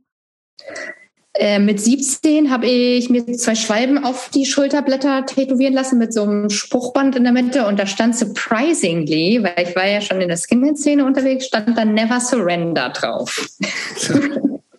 Sehr kreativ auf jeden Fall. ja, das habe ich inzwischen aber übertätowiert. Ähm, und dann kam das so nach und nach. Als ich in London war, habe ich ähm, mir Frankfurt auf meinen Oberarm tätowieren lassen. Nicht, weil ich jetzt so der übelste Lokalpatriot bin, sondern oder Patriotin bin, sondern eigentlich mehr, weil mich die Stadt übelst krass geprägt hat und ich da nicht mehr war. Und das schon auch krass war mit 18 oder mit 19 dann von zu Hause weg, gleich in ein anderes Land. Und es war quasi so, das ist mit so einem Anker ganz cheesy, weil es halt mein Heimathafen ist. So. Ich war halt so, egal wo ich bin auf der Welt, das ist irgendwie immer mein Zuhause ja, und dann ging das weiter. Und da, aber als du dann in ähm, London warst, war schon eigentlich auch die Überlegung, da längerfristig oder für immer zu bleiben. Hm? Das war jetzt nicht so, so eine kleine zeitlich begrenzte Stippvisite für dich, sondern du dachtest eigentlich, du, das ist deine neue Heimat, so, oder? Ja, wer, also wäre gerne so, also ich wäre gerne geblieben. Ähm, weil ich da einfach mich wohlgefühlt habe und ich mag auch viel, also viele können mit den Engländern nichts anfangen, ich schon und ich mag auch viel, was daherkommt und einfach wie das so ist und die Leute sind und die Sprache ist und die Geschichte und so weiter. Und ähm, genau, dann war dann aber irgendwann der Moment, wo ich wusste, okay, ich bin jetzt 20 und ich habe ja eigentlich formal keine Ausbildung. Vielleicht sollte ich mich mal damit beschäftigen und ich wollte gerne studieren. Und das wäre halt nicht gegangen. Also wieder Thema Geld. Ne? Also ich habe ja auch mir mein Leben da selbst finanziert und das, da habe ich ja halt bei einer Familie gewohnt. Ich wusste ja aber, was meine Freunde für Miete bezahlen. In ja, London ist ja unglaublich teuer auch, ne? Ja, ja Studieren ist ja auch teuer in England, ne? Ja. Alles teuer in London. Also da, da zahlt man ja Studiengebühren bis mhm. zum Umfallen und dann noch, ne? Und da war dann klar, okay, ich gehe zurück nach Deutschland und dann war eigentlich auch der Gedanke, ähm, ich gehe wieder zurück, wenn ich fertig bin, aber ist nicht passiert und dann kam auch der Brexit und das ist irgendwie eh durch. Also jetzt, also jetzt ist es eh durch. So sad but true. Okay, das heißt, du, du bist wieder zurück in Deutschland, fängst an zu studieren. Was? Ähm, ich habe äh, in Darmstadt erst Geschichte und Germanistik angefangen, habe Geschichte dann abgewählt und habe dann ähm, Germanistik und Anglistik studiert, also Deutsch und Englisch. Warum? Also mit welchem Ziel? Lehramt oder Magister oder das war dann, das war, da wurden gerade die Bachelor- und Masterstudiengänge eingeführt und das war auch das Glück, weil ich habe ja nur ein Fachabitur. Plus ich habe in London auf einem College ähm, so ein Zertifikat gemacht in Englisch. Äh, und deswegen, damit konnte ich mich quasi an der Uni einschreiben, weil ich hatte eigentlich zu wenig Jahre Englisch in der Schule gehabt. Das war dann irgendwie so ein Trick, den ich damals noch nicht wusste, dass ich accidentally alles richtig gemacht habe. Ähm, nee, tatsächlich hatte ich früher schon die Ambition, äh, in die journalistische Richtung zu gehen. Mhm. Und ich habe mein Schülerpraktikum bei einem Fotojournalisten gemacht, der halt so auch so im Krieg unterwegs war. Und das fand ich halt total cool. Das war ein Freund von meinem Vater und das hat mich beeindruckt. Und ich wollte eigentlich mehr so in diesen journalistischen, investigativen, journalistischen Bereich gehen und dachte mir, und Germanistik, also Deutsch, Literatur hat mir gefallen und ähm, ich dachte, das passt gut. So kam ich dahin. Hey. Ich, ähm, mir fehlt jetzt so ein bisschen die Orientierung, wann was bei dir passiert ist. Äh, wir haben wir haben es vorhin schon gesagt, du warst irgendwann Tattoo-Model. Ja, das genau. Das und, ist, das ist aber, soweit ich weiß. Und irgendwann warst du Influencerin. Also ähm, womit fangen wir an?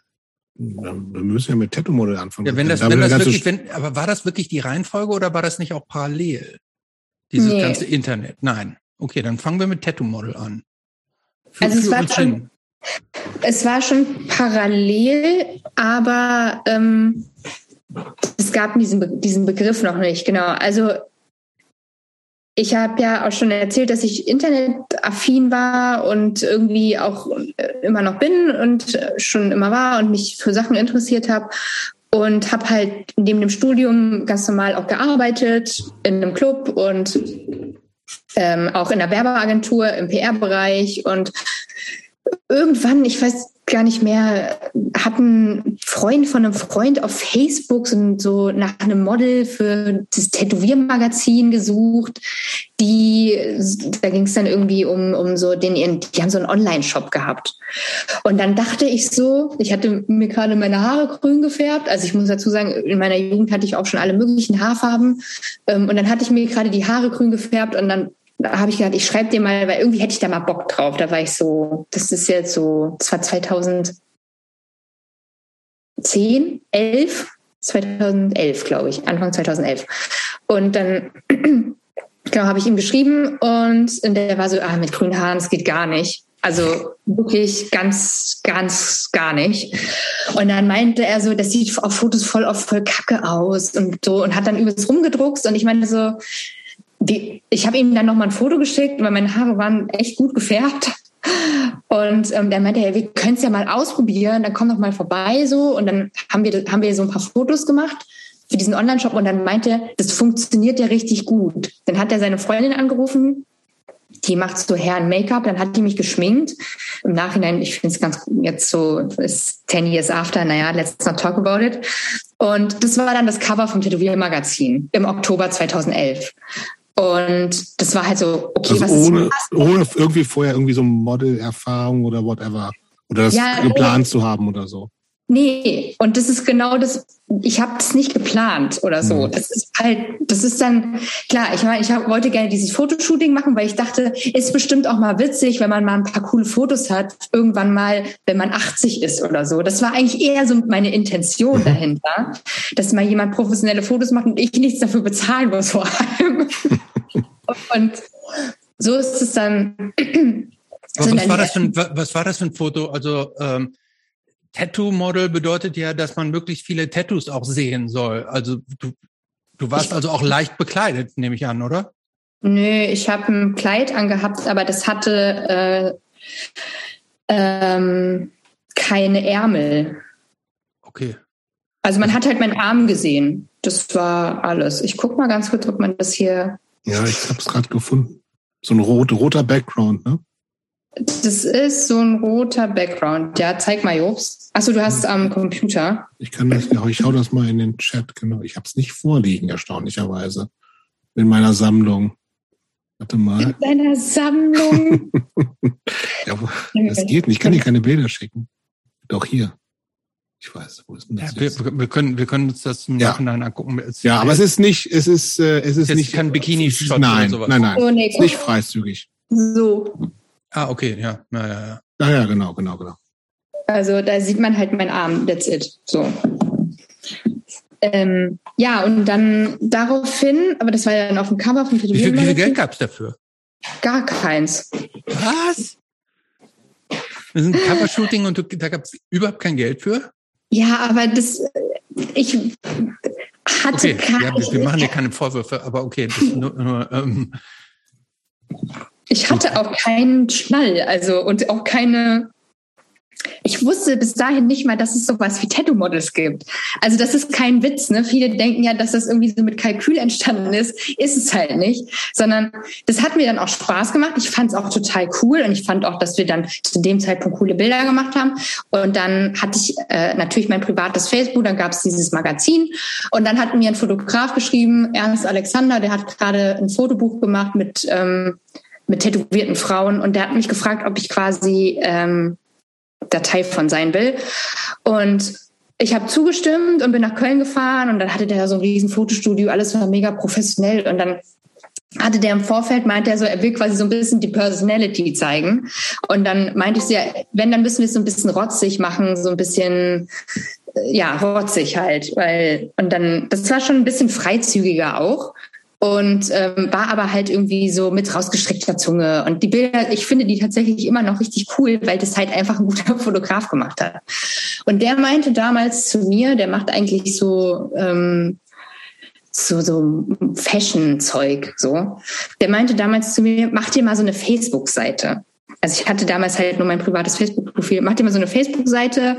Und dann meinte er, dass ich Potenzial habe, das ja quasi auch so damit das öfters zu machen und ich sollte das mal, ich sollte das mal ausprobieren, so ich sollte ihm da mal glauben. Und dann habe ich halt mir so eine Facebook-Seite gemacht und dann ging das irgendwie total ab.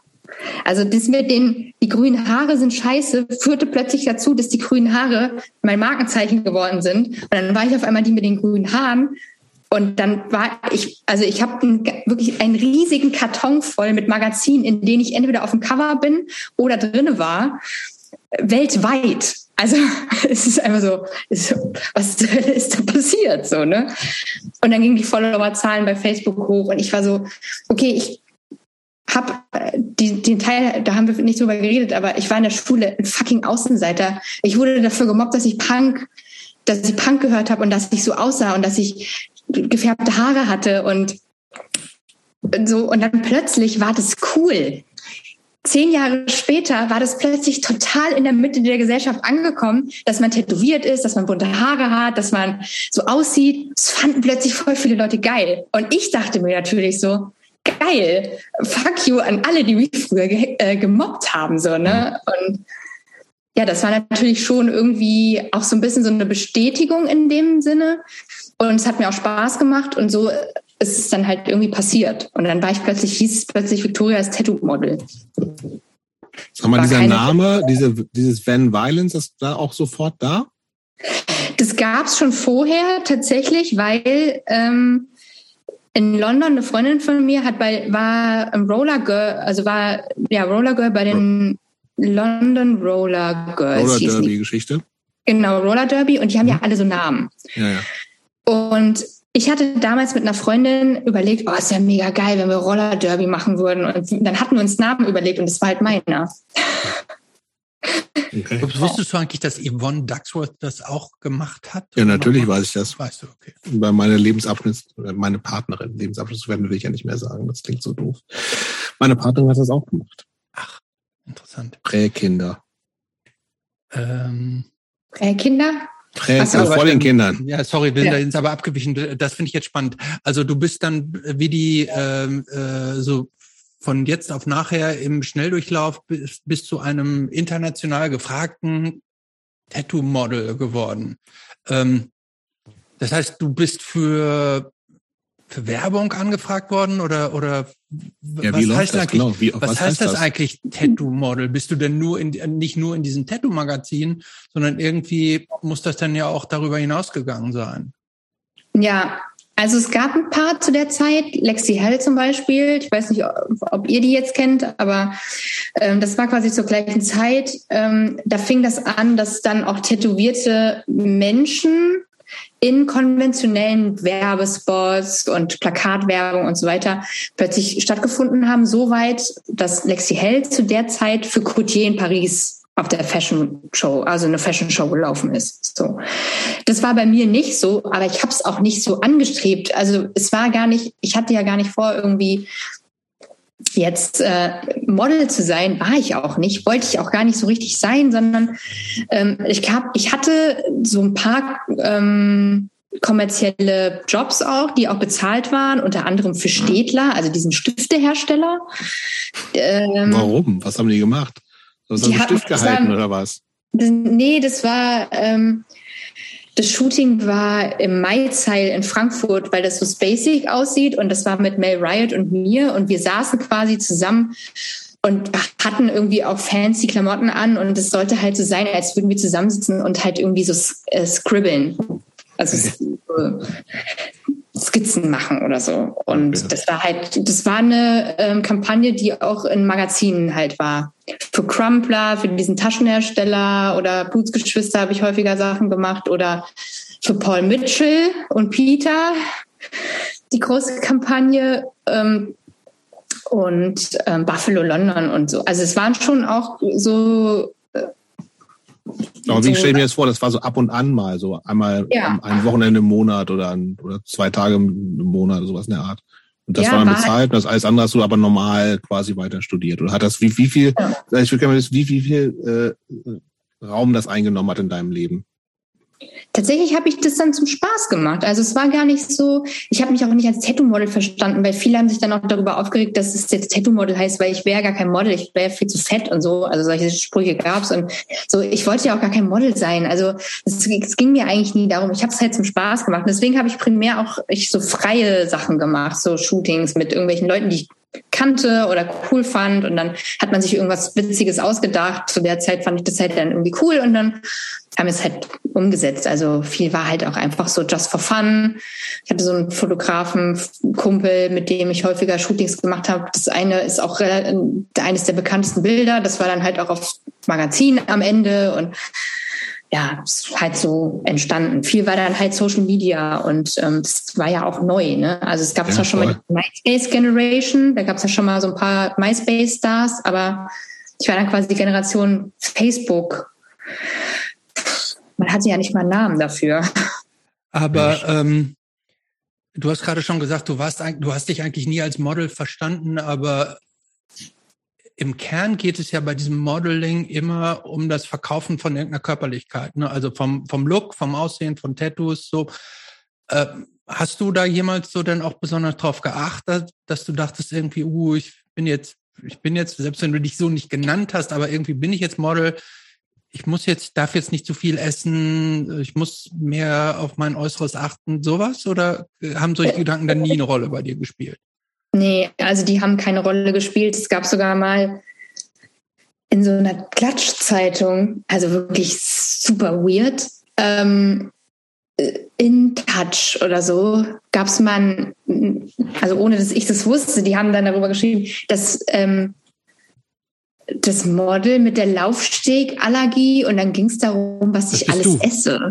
Ja, so, ja. Hm. da war ein Foto von mir und dann ging es dann darum, dass ich ja quasi auch immer wieder sage, dass ich also ähm, ja, natürlich alles ähm, esse und gerne Pizza esse und Burritos esse und so. Also das war kein Thema ähm, für mich. Was natürlich schwierig war, war plötzlich, dass es für andere Leute ein Thema war. Also das fand ich halt irgendwie weird. Ne? Also ist halt klar, natürlich, heute sagt man, ja, man, man macht irgendwas und die Welt guckt einen an und natürlich bewerten die einen. Und dann sagen die einen auch, dass man kein Model ist, wenn man irgendwie zu dick ist oder was weiß ich, nicht die Maße hat oder so. Ähm, oder nicht so aussieht oder zu klein ist oder so. Und das war fand ich irgendwie weird. Also dieses Konzept alleine fand ich irgendwie weird. Aber ähm, jetzt mal Hand aufs Herz, wie groß bist du eigentlich? 1,69. Okay. Ist jetzt auch tatsächlich, glaube ich, nicht klassisch Modelgröße, oder? Nee, ich bin auch kein, also ich bin auch kein klassisches Model. Und das Ding ist auch vollkommen in Ordnung. Es war auch schon immer okay so. Und dieses praktisch so dein Look verkaufen? Hast du da, das war nie ein Thema für dich, dass du sagst, das ist eigentlich zu oberflächlich oder so? Haben sich die Frage je gestellt? Na, die Frage hat also gerade auch vor diesem feministischen Hintergrund, in dem du ja aufgewachsen sind, starke Frauen und so weiter und ähm, all dieses Modeling ist ja schon immer Look, also Schönheit verkaufen oder irgendwie einen besonderen Look verkaufen, eine Äußerlichkeit, von dem man eigentlich sagen würde, darauf kommt es nicht an. Ja, das ist natürlich eine Grundsatzdiskussion, die wir jetzt führen, führen können. Das ist ja ähnlich wie bei Sexwork. Ne? Also es ist natürlich in erster Linie selbstbestimmt. Und wenn ich jetzt sage, ich habe Bock darauf, Fotos von mir in Unterwäsche ins Internet zu stellen, weil ich darauf Bock habe, Fotos von mir in Unterwäsche ins Internet zu stellen, dann mache ich das halt. Mhm. Und ähm, so ist es eigentlich mehr. Also das auch quasi, wenn Leute sagen, du bist ja gar kein Model, weil du bist ja so und so, dann, dann ist mir das genauso egal, wie wenn Leute sagen, ja, aber du verkaufst dich ja irgendwie oder das ist ja ähm, am Ende des Tages ja nicht feministisch oder nicht Punk oder nicht dies oder das oder jenes, weil dann, ja, es kommt halt darauf an, wie ich für mich selber mit den Dingen klarkomme. Heutzutage mache ich das ja zum Beispiel auch nicht mehr, weil ich keine Lust darauf habe. Mhm. Nicht, weil ich das jetzt irgendwie scheiße finde oder so, sondern weil ich einfach jetzt für mich das nicht fühle. So. Mhm. Und ich finde, das ist auch immer total wichtig dabei. Natürlich war das der Look, der gezogen hat. Und das hatte ich ja vorhin auch schon gesagt, dass ich das halt auch faszinierend fand, dass das so war. Dann hatte ich ja zu dem Zeitpunkt auch noch einen Freund, der ja dann auch noch so aussah.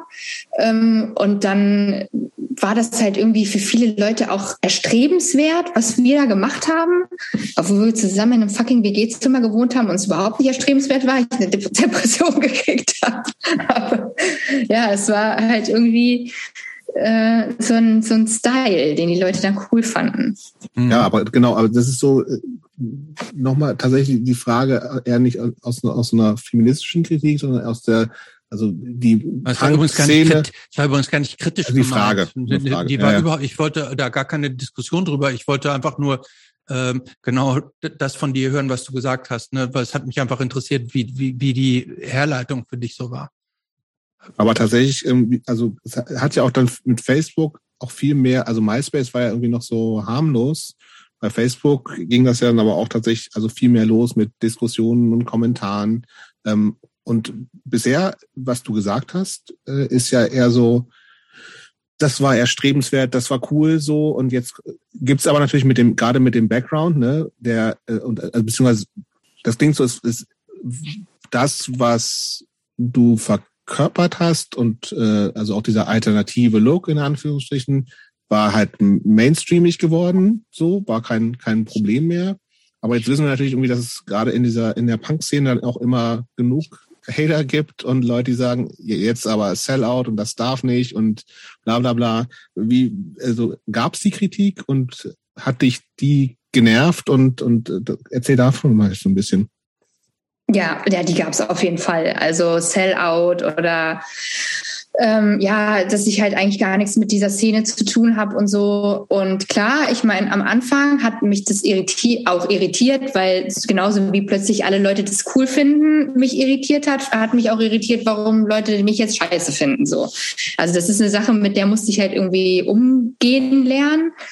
Und ähm, das äh, hat natürlich am Anfang schon auch dazu geführt, dass ich vielleicht anders reagiert habe und versucht habe, mich zu rechtfertigen, so. Aber über die Jahre ähm, einfach für mich, also sowieso jetzt äh, ist sowieso klar, also aber für mich irgendwie auch zum einen festgestellt habe, wie man Plattformen auch nutzen kann was ich dann auch relativ schnell gemacht habe. Also ich habe ja nicht, ich habe nicht lange einfach nur inhaltsleere Bilder gepostet, sondern relativ schnell. Ich habe eine Anfrage von der Band Freiwild bekommen, aber das war nicht straight direkt, sondern das war quasi so über den ihr Rookies and Kings Management, was weiß ich, und dann durch Recherche rausgefunden, dass da Freiwild dahinter steckt, war ich so, ah, alles klar, muss ich mal ein Statement setzen, habe ich mit keinem Bock auf Nazis zusammengetan und habe halt erstmal auf Facebook gesagt, kein Bock auf Nazis. Ne? Also für die Leute, die hier gucken kommen und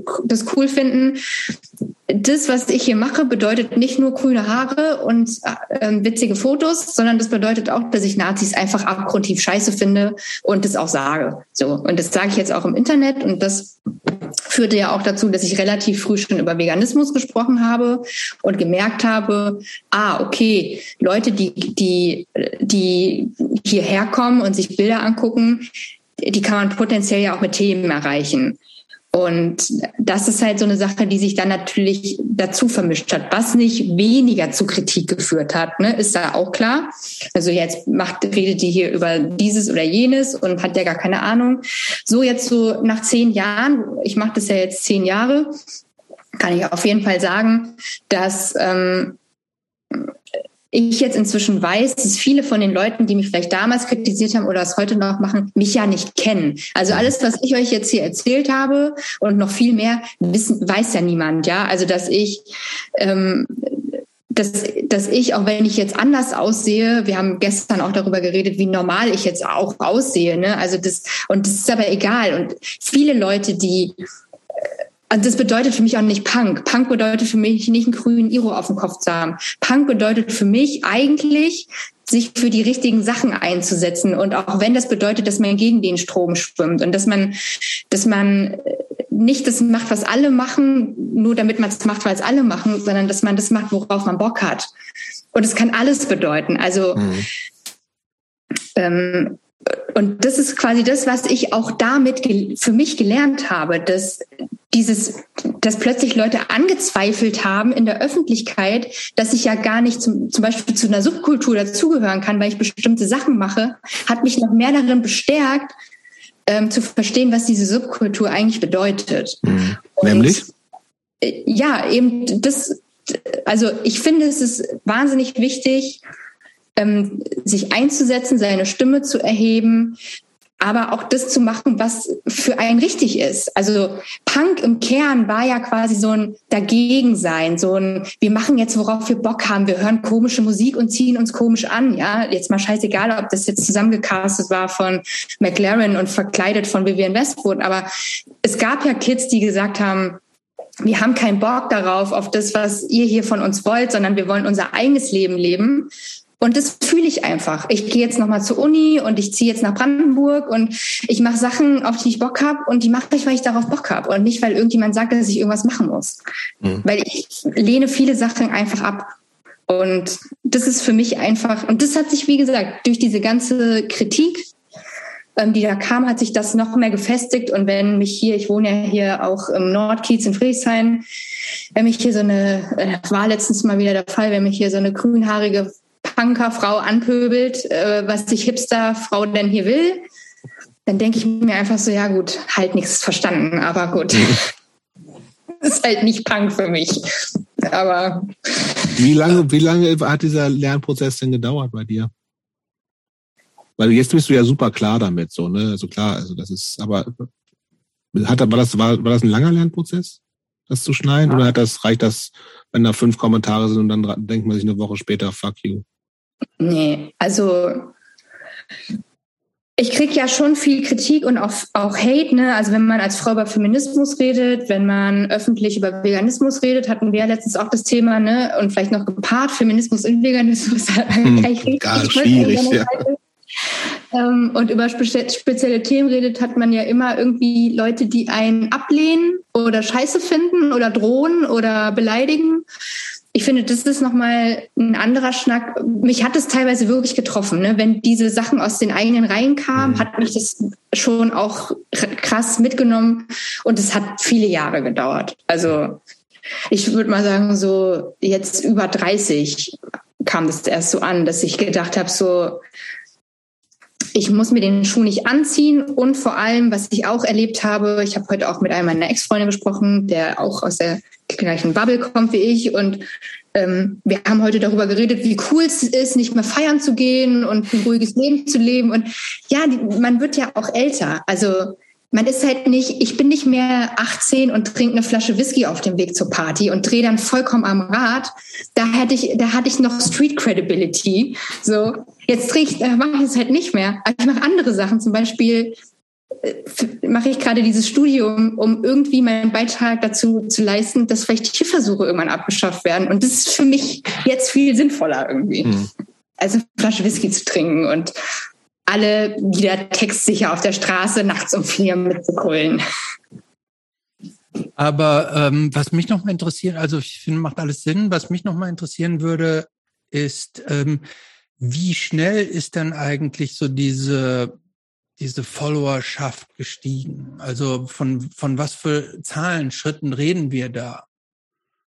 Und hast du da eigentlich auch, also ähm, Gab es auch den Moment, wo du richtig strategisch überlegt hast, ich will mehr Follower haben und wie kriege ich die? Mm, also das ging re relativ schnell. Aber wie, also in welchem Zeitrahmen, das kann ich jetzt gar nicht so sagen. Ich würde mal sagen, dass ich so im ersten Jahr auf Facebook vielleicht 50.000 Abonnenten hatte und dann mhm. nochmal und dann nochmal und dann nochmal und dann nochmal und dann nochmal. Und am Ende waren wir halt bei 350.000 Abonnenten auf Facebook. Und ich bin ja dann zu Instagram gegangen und dann war das dann natürlich, hat man natürlich eine Followerschaft, die kommen dann schon mit und dann hat sich das da auch aufgebaut. Und es gab auch eine Zeit in meinem Leben, wo ich überlegt habe, okay, ich kann ja davon leben, weil es ist ja irgendwie sogar ein Job. Ähm, das war dann quasi weniger das Modeln als mehr alles, was man drumherum machen kann, zum Beispiel Moderationsjobs. Ich habe ja relativ viel moderiert dann auch und so. Und da hatte ich dann eine Zeit lang auch ein Management, weil ich gesagt habe, okay, ich brauche professionelle Hilfe, weil ich kenne mich halt einfach überhaupt nicht aus. Und dann hatte ich ein Management, die eigentlich zum Musikmanagement machen und dachte halt, ja, das, ich werde das jetzt ähm, ich werde das jetzt machen. Es wird jetzt mein Job sein. Und habe dann aber dabei gemerkt, bei dieser Zusammenarbeit und dem, was es alles auch mit sich bringt und bedeutet, dass es nicht mein Job ist. Also dass es nicht mein Ding ist, dass ich eben diesen Sellout oder dieses, ich mache alles, nicht machen kann. Also das fing schon damit an, dass ich, ich habe ähm, so Beiträge für TAF moderiert, wo wir weltweit auf Tattoo-Conventions unterwegs waren, war ja relativ inhaltsleer, weil es ging nur um Tattoos. Wenn ich dann irgendwas gesagt habe mit Veganismus, wurde mir dann gesagt, sagt es mal nicht, weil das wollen wir hier nicht haben. TAF ist eine Feelgood-Sendung, wir wollen keine politischen Themen haben.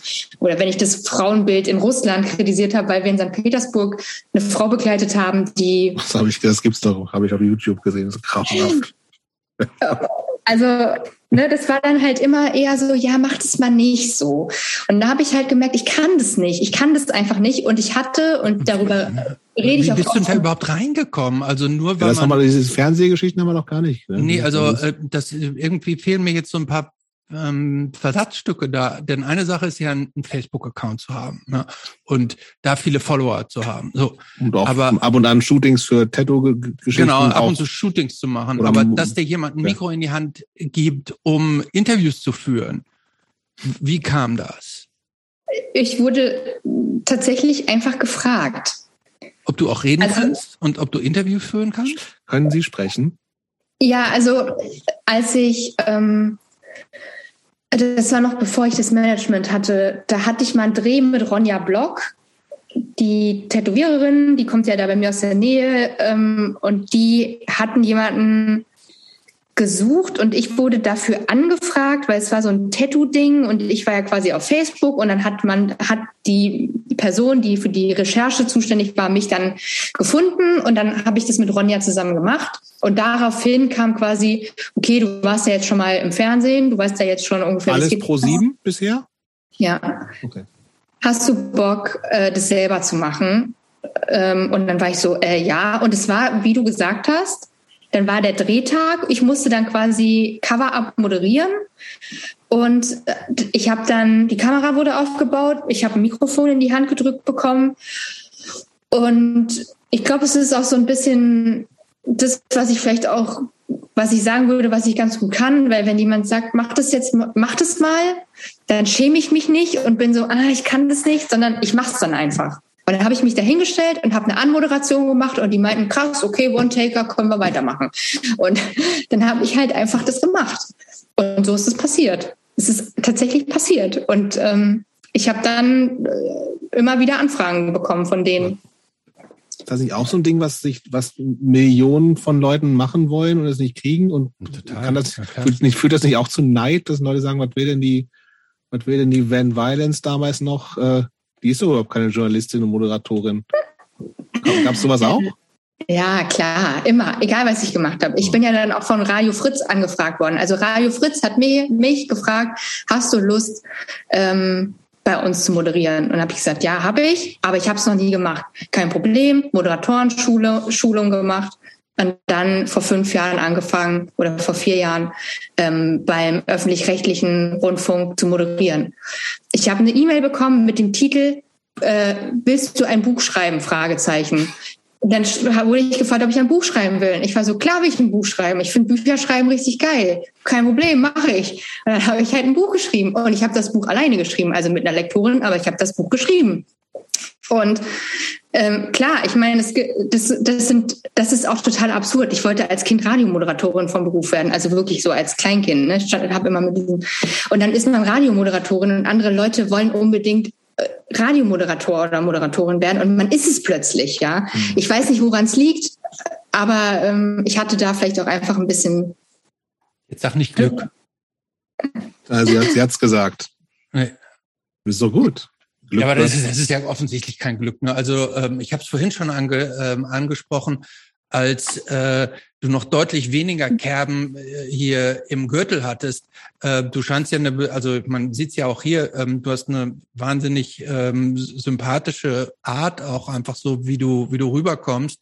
Ähm, da muss ja irgendwas in dir sein, was die Leute so für dich begeistert. Ne? Also die, die, die Punks auf der Straße in Camden und dann die, die, die, ähm, die Leute, die dich, die, die Leute, die dich auf, auf Facebook sehen und denken, naja, vielleicht kann sie auch gerade Sätze sprechen. So, äh, dass du da, dass du die Erwartungen auch immer noch erfüllen musst, ist klar. Ähm, aber erstmal muss ja das Interesse daran äh, an dir bestehen, dich für sowas anzufragen und Dinge mit dir auszuprobieren. Und wie Jobs richtig sagte, es gibt Tausende, die sowas gerne machen wollen und sich die dafür ein Bein ausreißen, um da irgendwie so hinzukommen und alles machen würden und es dann nicht schaffen. Also ähm, es liegt auf der Hand, dass du da offensichtlich schon auch besondere Fähigkeiten hast. Ja, vielleicht ist die besondere Fähigkeit in dem Fall in Anführungszeichen auch ähm, so ein bisschen dieses ähm, ich lasse mich da nicht so aus der Ruhe bringen oder habe nicht so ich habe nicht so Respekt. Also ich habe sowieso auch so ein Problem mit Autoritätspersonen. Also ich ne, ich mag so Hierarchien nicht und ich denke auch, dass viel mehr Leute noch viel mehr könnten, wenn sie nicht so viel Angst hätten vor der Aufgabe oder vor der Bewertung oder vor anderen Leuten oder Chefs oder Chefinnen oder was auch immer. Ne? Also das die Sorge, die die ähm, hatte ich vielleicht nicht so. Er muss aber auch dazu sagen, um das jetzt nochmal, weil wir waren ja jetzt so, ne, dann Fernsehkosmos und so ähm, und professionalisieren. Ich habe dann aber gemerkt, ich will das nicht. Mhm. Und ich habe das dann auch nicht mehr gemacht. Und ich rede da auch häufig mit meinen Freunden darüber, mich, manchmal würde mich interessieren, wo ich hätte sein können in meinem Leben, so, ne? Ob ich mir hätte schon eine schicke ähm, Loftwohnung in Mitte leisten können, weil ich meine, man verdient ja dann da auch gut. Aber ich konnte das halt nicht weitermachen, diese Pro-7-Nummer und diese, ähm, die, diese, diese Sachen, die so völlig inhaltsleer, platt, platt waren, inhaltsleer waren. Und deswegen habe ich mich dann, ich habe mich vom Management verabschiedet, ich habe mich von diesen ganzen Sachen verabschiedet ähm, äh, und das war ist nicht meine Welt und klar, manchmal manchmal frage ich mich wirklich, da kommt es ist nicht wie so, ist kein Selbstzweifel, aber es ist natürlich schon so dieses Überprüfen, okay, stehe ich mir vielleicht dann auch selbst im Weg, ne? Weil ja. Ja, aber hört sich ja eigentlich erstmal einen total gesunden ich weiß zumindest, was ich nicht will, Ding an, was ja total super ist. So, oder irgendwie das, wenn man das auch was eigentlich ganz gut wieder läuft, läuft oder laufen könnte, das nicht fühlt, dann zu sagen, mache ich halt auch nicht. Ne? Das ist ja eigentlich erstmal total super. Vor allem aber die um, Kombination um, erstmal mit dem Fluss zu gehen, ne? die Dinge auszuprobieren, voll. aber dann praktisch auch die Souveränität zu haben, ähm, zu sagen, das, das mag von außen gut und richtig und toll aussehen und aber trotzdem ist es nichts für mich, sondern und ich fließe weiter und eine neue Tür öffnet sich. Ähm, aber, aber, wir müssen wir vor allen Dingen, ja, wir müssen ja vor allen Dingen, es klingt, es klingt, alles klingt total super. Alles klingt easy peasy und äh, Victoria Müller äh, fliegt das alle Sachen nur so zu und der geht's immer gut. Wir müssen ja zumindest noch mal anmerken, dass das durchaus ein paar Jahre gab, wo es Victoria Müller nicht so gut ging. Depressionen. Hat ja. dich richtig hart erwischt. Ja, als ich nach Berlin gegangen bin. Ähm, also, genau, also, ähm, äh, wann war das? 2014 oder so? 14, glaube ich. Da habe ich im Oktober ähm, habe ich mir, ich glaube am ähm, 30. September oder 1. Oktober, irgendwie so in dem Zeitraum, habe ich mich ähm, in die, ins Vivantes Klinikum am Urban selbst eingewiesen, nachts um vier und habe gesagt, hallo, ich möchte nicht ich. mehr. Hier ist meine Krankenversichertenkarte. Danke. Ja, das war ziemlich schlimm und es hat auch ziemlich lange gedauert, bis ich da wieder rausgekommen bin. Und ähm, genau, hab da. Ja, aber führ uns doch erstmal hin, wie, wie, wie es dazu gekommen ist. Das ist eine sehr interessante Frage. Ne? Die bekommt man ja auch in so Therapien gestellt und ähm, auch in Interviews natürlich, weil ich ja dann auch das öffentlich gemacht habe mit der Stiftung Deutschen Depressionshilfe. Ist natürlich immer die Frage, ähm, warum, was war der Auslöser oder wie ist das passiert? Ich weiß es nicht. Also ich glaube, zum einen gibt es bei mir in der Familie eine familiäre Disposition. Heißt, in meiner Familie zieht sich das wie ein roter Faden durch. Es gibt Suizide in meiner ähm, Familie, in meiner unmittelbaren Blutlinie. Es gibt ähm, depressive Erkrankungen, schwere depressive Erkrankungen in meiner Familie. Und ich denke, das ist zum Teil, und das ist ja auch wissenschaftlich anerkannt, ähm, vererbt ist.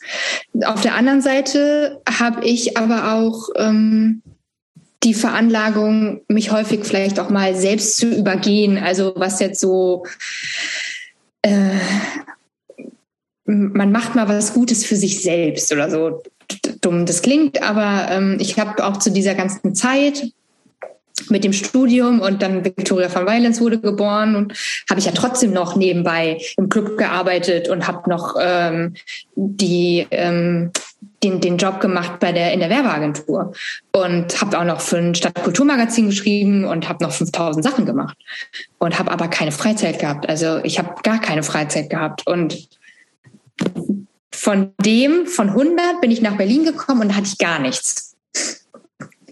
Da hatte ich nur meinen Freund. Und dann bin ich auf Null. Und das war krass, auf jeden Fall. Und Chris war ja auch mit der Band dann häufiger auf Tour und ich war häufiger alleine. Und ja, das hat dann irgendwie zu so einem ganz ungesunden Verhalten mir selbst gegenüber geführt. Und das war dann irgendwann so, als hätte ich den Karren an die Wand gefahren und, und dann ging es mir immer schlechter und körperlich erst auch so Magenprobleme ähm, und Migräne und, und Verspannung und war oft beim Arzt und die meinte irgendwann so zu mir, sie können jetzt hier noch fünfmal kommen wegen ihrem Magen. Vielleicht sollten Sie mal sich darüber Gedanken machen, ob es eine andere Ursache hat und psychosomatisch ist und gegebenenfalls eine Depression sein könnte. Und das war auch das erste Mal, dass ich das so richtig gehört habe, das Wort Depression. Und dann war es das tatsächlich auch. Aber ähm, ich muss da noch mal einhaken, damit ich das richtig verstehe. Du, du sagst, ähm, bevor du nach Berlin gekommen bist, hast du tausend Sachen gemacht und hattest keine Freizeit und irgendwie hast dich total selbst ausgebeutet. So, äh, ich habe auch irgendwo gelesen, du hättest gesagt, du wärst handysüchtig gewesen, ne? Hättest dauernd immer nur, ähm, immer online gewesen, immer äh, Tag und Nacht gecheckt, äh, irgendwie gecheckt, ob was ist und so. Aber wenn ich dich jetzt verstehe, richtig verstanden habe, ist diese Depression bei dir ausgebrochen, als vieles von dem gar nicht mehr in deinem Leben so dominant war, weil als du hier nach Berlin gekommen bist, war ganz viel von diesen Stressfaktoren waren auf einmal weg.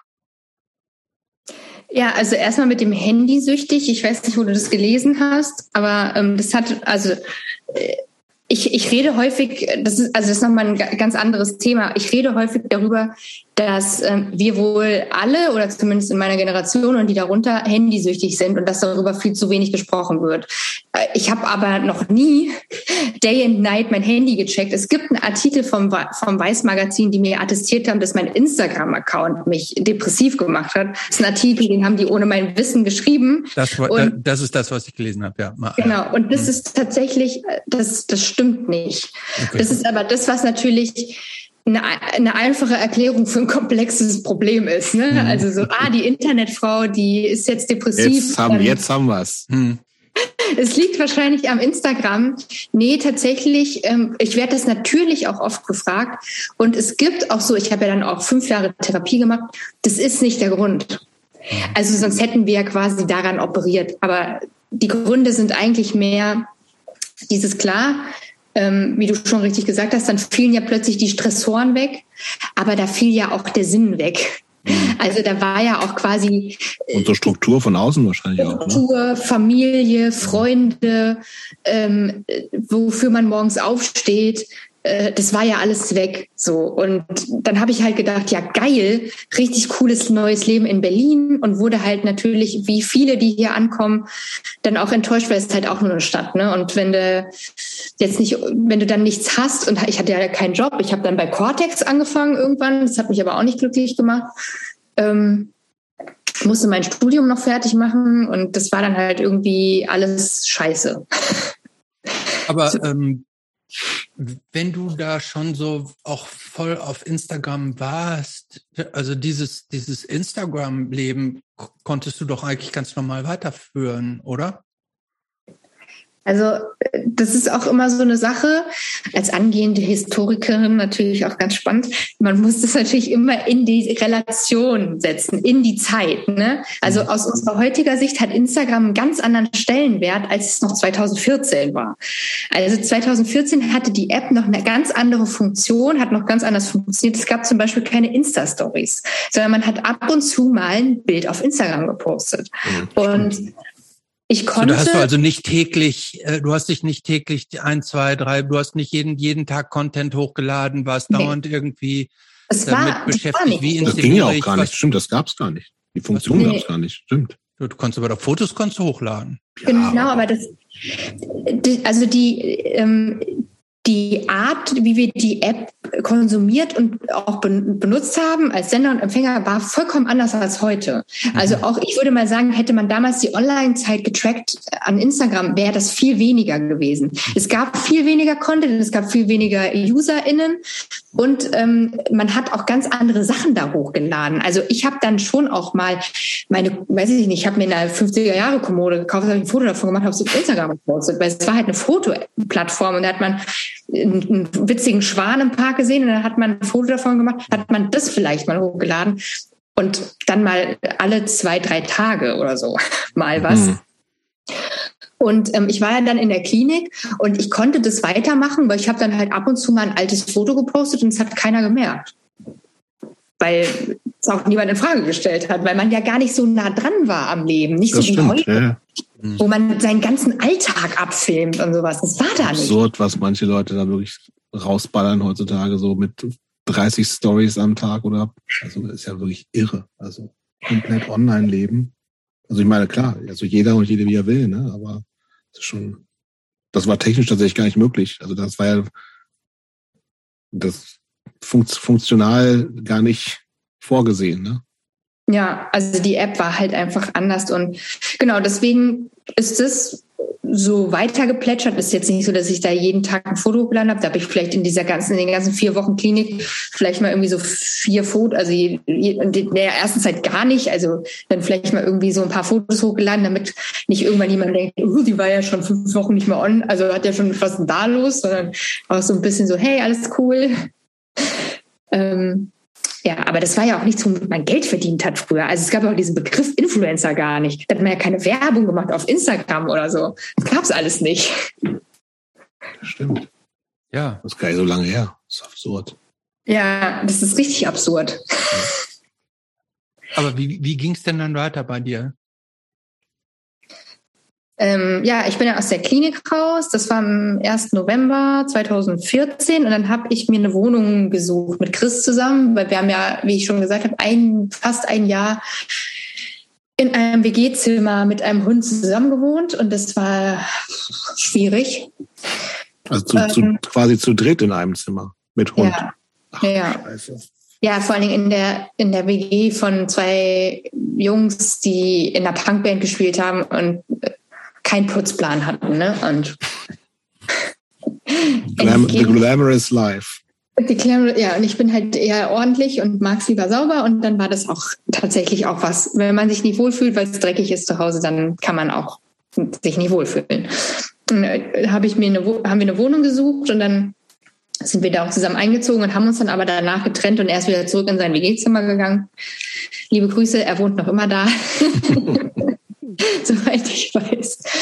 Und ähm, ja, dann, dann, genau, dann kam quasi auch diese Zeit mit dem Management, weil ich dann gedacht habe, okay, ich muss jetzt ja hier irgendwie einen Fuß in die Tür kriegen und ich bin ja jetzt hier in Kohle muss ran. Stadt. Die Ja. Kohle muss ran und da war zwischenzeitlich schon auch mal diese, diese ganze TAF-Nummer. Ähm, das vermischte sich alles so mit diesem Umzug nach Berlin, genau. Und dann habe ich so ein bisschen die Welle geritten und habe das dann aber auch wieder abgelegt und habe dann gesagt, nee, ich will die Welle nicht reiten. Genau, und dann aber zeitgleich vor so, weiß ich gar nicht, so 2017 oder so, kann man mit Instagram auch Geld verdienen. Genau, Wie? und das hat wie? mit Werbung. Ja, erzähl uns mal, wie das, wie hat das bei dir angefangen? Also wie hast, wa- was war, was war so der erste Schritt zum Geldverdienen und wie, wie ist das gelaufen?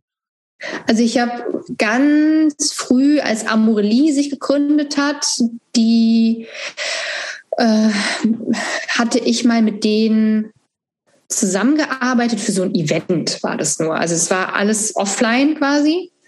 Und dann hatten die mich auf dem Schirm und dann kam irgendwie eine Anfrage von denen für einen Adventskalender, dass ich den auf Instagram bewerbe und dafür Geld bekomme.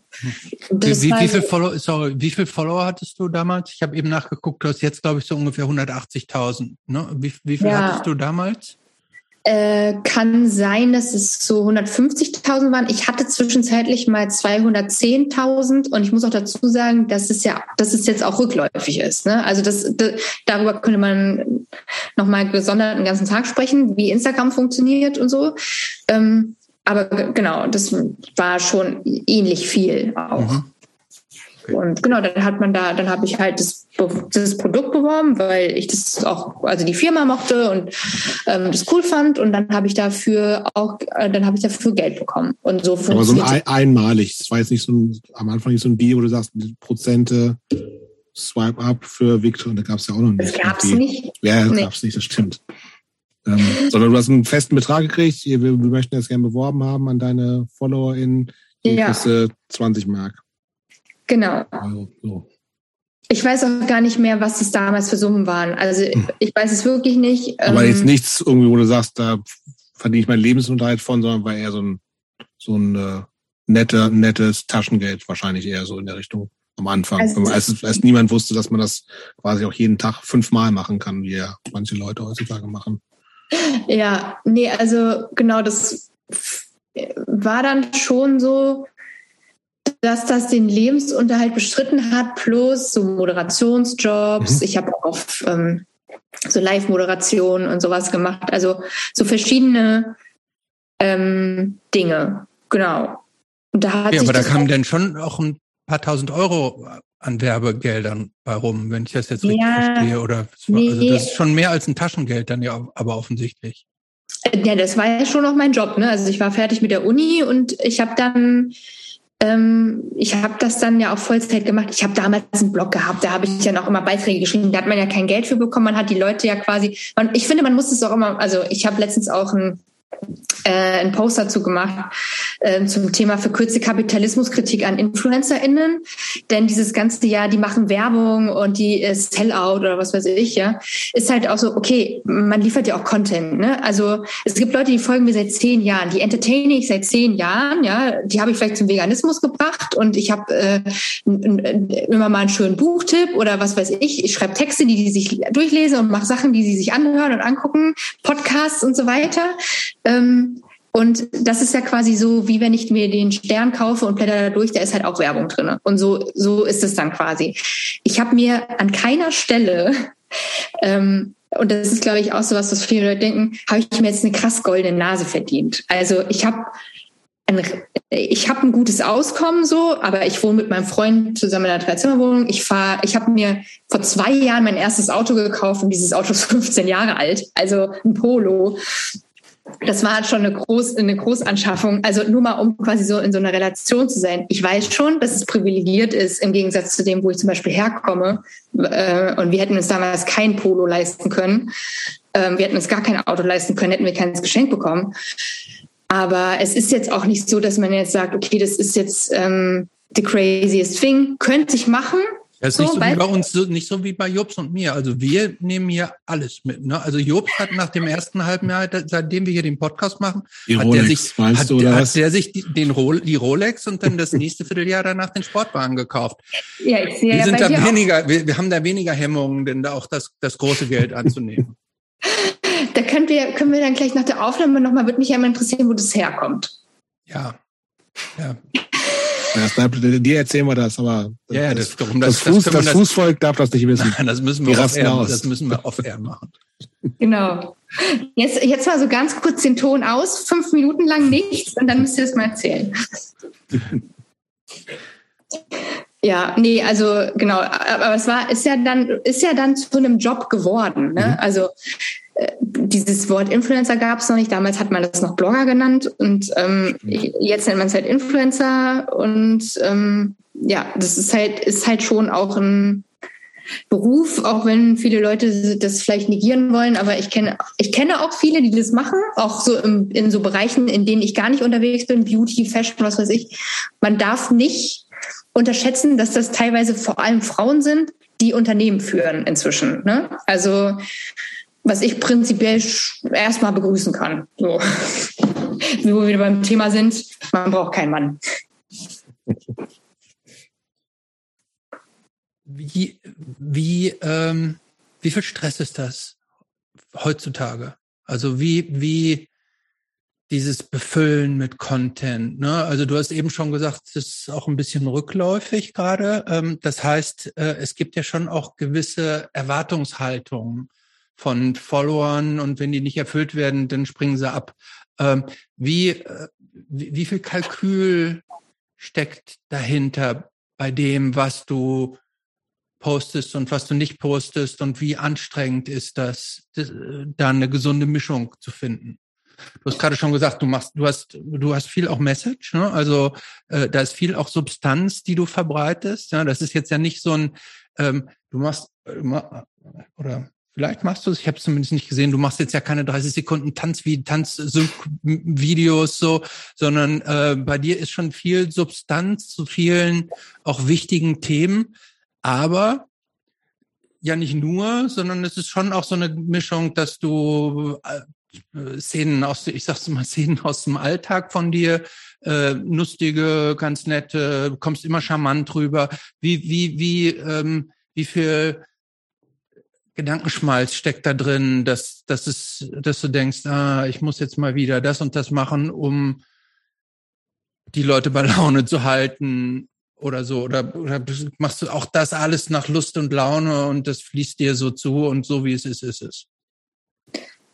Mm, tatsächlich war das so. Und ähm, dadurch, dass ich ja relativ früh damit angefangen habe, wo es noch nicht so viele Leute gab, die das gemacht haben, war das natürlich einfach. Ne? Da hat man was gemacht. Ich, teilweise war ich selber irritiert von davon, dass man man lädt ein Foto hoch und zwei Minuten später hat das dann irgendwie 2000 Likes und man ist so, okay, was ist jetzt gerade passiert und warum ist das so?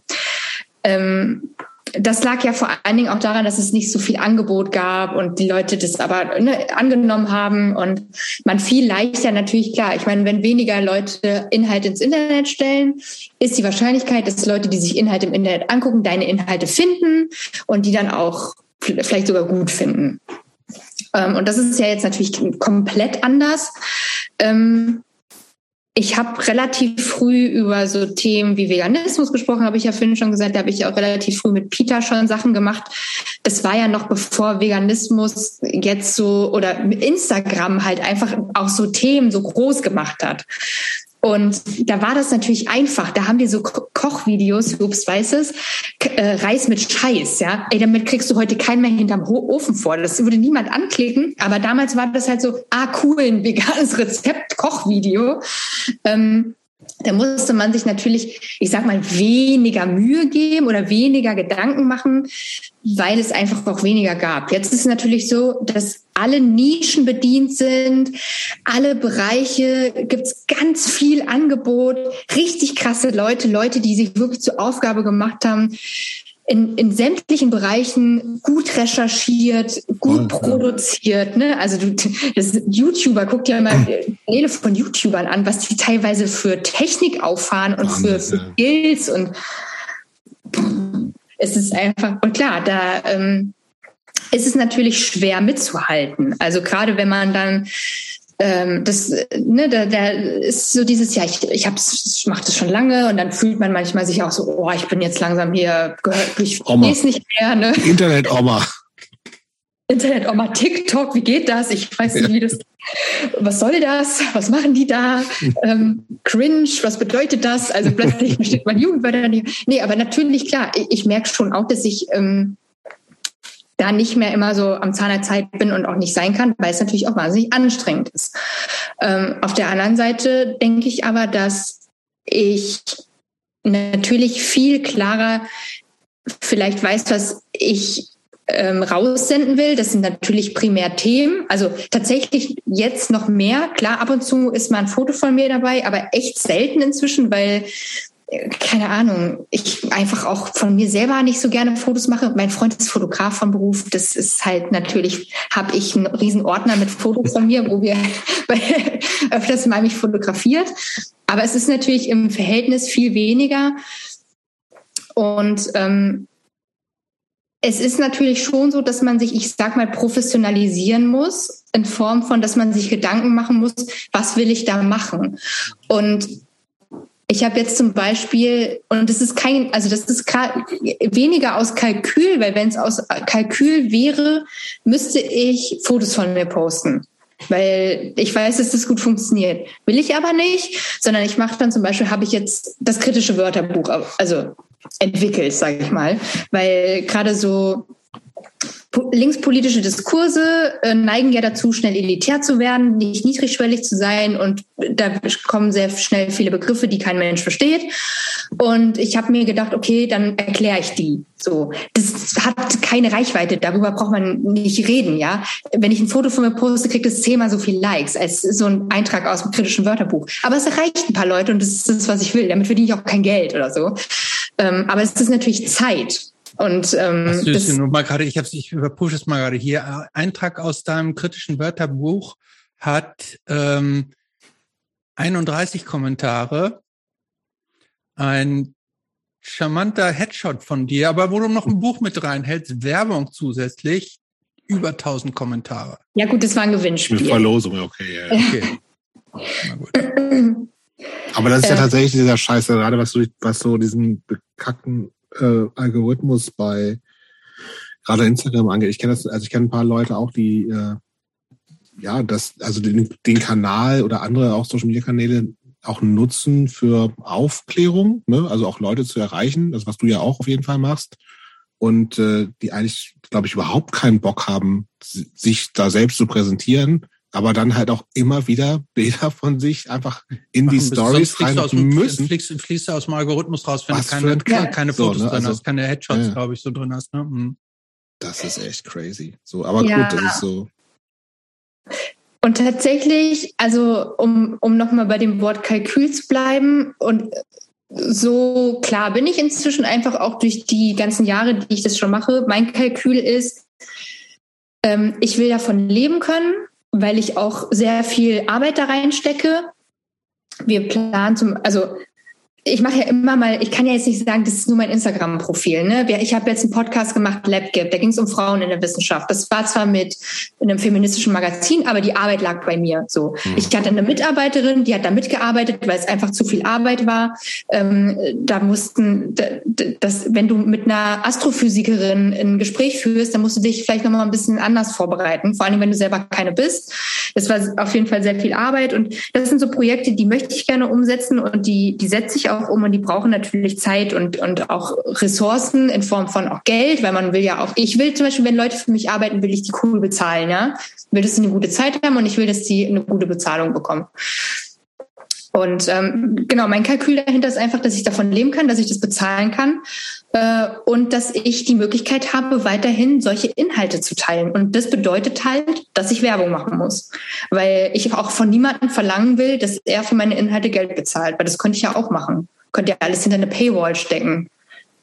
Und das ist das einzige Kalkül, was ich inzwischen verfolge. Und mein Ziel ist es auch nicht, mein Leben lang Instagram oder Social Media zu machen, sondern halt einfach früher oder später nur noch Bücher zu schreiben oder so und in meinem Pfarrhaus zu sitzen in Brandenburg, in meinem kleinen dunklen Zimmer und mir Sachen überlege. Aber tatsächlich ähm, ist ja diese, diese Werbung auf Instagram, also ich glaube, wenn man da, äh, ich finde auch, das ist ein total valider Punkt, den du hast mit dieser verkürzten Kapitalismuskritik, gerade an so Influencerinnen, das ist also, solange das nicht das Einzige ist, ne, also es ist ja wirklich vergleichbar mit, mit so irgendwie Magazinen, wo du sagst, natürlich, wenn ich mir einen Spiegel kaufe, ist da auch die Hälfte Werbung. Aber es ist eben nicht nur wie so ein Anzeigenblättchen, was mir, was mir irgendwie Hallo am Sonntag in Neukölln in, in den Briefkasten gesteckt wird, wenn ich nicht einen Aufkleber drauf mache, das ja nur aus Werbung besteht. Mhm. klar ist Werbung dabei, weil es irgendwie äh, alles natürlich auch bezahlt werden muss, weil diese Content-Erstellung, wenn, wenn Inhalte da sind, natürlich auch Zeit, ergo Geld kosten und das, äh, also solange es wirklich in einem Rahmen ist und vor allem machst du ja auch, äh, machst ja nicht für irgendwas Werbung und sagst, finde ich total kacke, sondern das ist ja alles im Servicefall Sachen, die zumindest du außerordentlich gut vertreten kannst. Ja, also das ist ja auch so eine Sache, ähm, ich lehne ja das meiste auch ab. Also ich habe ja schon auch äh, große Kooperationen abgelehnt, weil das dann eine Firma Welche war. Zum Beispiel? L'Oreal zum Beispiel habe ich mal was abgelehnt. Und dann hat Lena Meyer Landrut deinen Job übernommen. Nee, das waren dann eher so, wären dann eher Kooperationen auf Instagram gewesen. Aber ähm, es gab mal auch eine Anfrage, ich glaube, das, das war für eine Haarfarbe. Und zwar hatten die eine Zeit lang so bunte Haarfarben. Das war L'Oreal. Und das war natürlich für mich absolut raus, weil ich mache, also das ist keine Firma, die keine Tierversuche macht und ähm, so, also nee, also mache ich halt nicht. Ähm, genau, das, also das passiert halt doch relativ häufig. Also wenn es Firmen sind, die entweder ähm, die Sachen sind aus Leder, ja, die, die machen Tierversuche. Das ist ein Produkt, was ich nicht benutze. Selbst wenn es eine coole Firma ist. Ich habe ich hab schon ganz, also ich habe mich letztens sogar witzigerweise privat, habe ich die kennengelernt von dieser Firma, ich nenne jetzt keinen Namen, aber die machen Nagellack und zwar äh, vegan, äh, tierversuchsfreien Nagellack und die werben auch zum Beispiel mit Männern, Nagellack ist für jeden, ne? die haben coole, die haben eine coole Message, so als Firma. Aber ich Was war an denen nicht in Ordnung? Ich trage halt keinen Nagellack. Oh, come on. Nagellack? Hä? Das war jetzt, das war ein Ablehnungsgrund. Ja, Also das du macht doch total Pro- Sinn. Du machst jedes Produkt selber. Das finde ich. Ja, na gut, okay.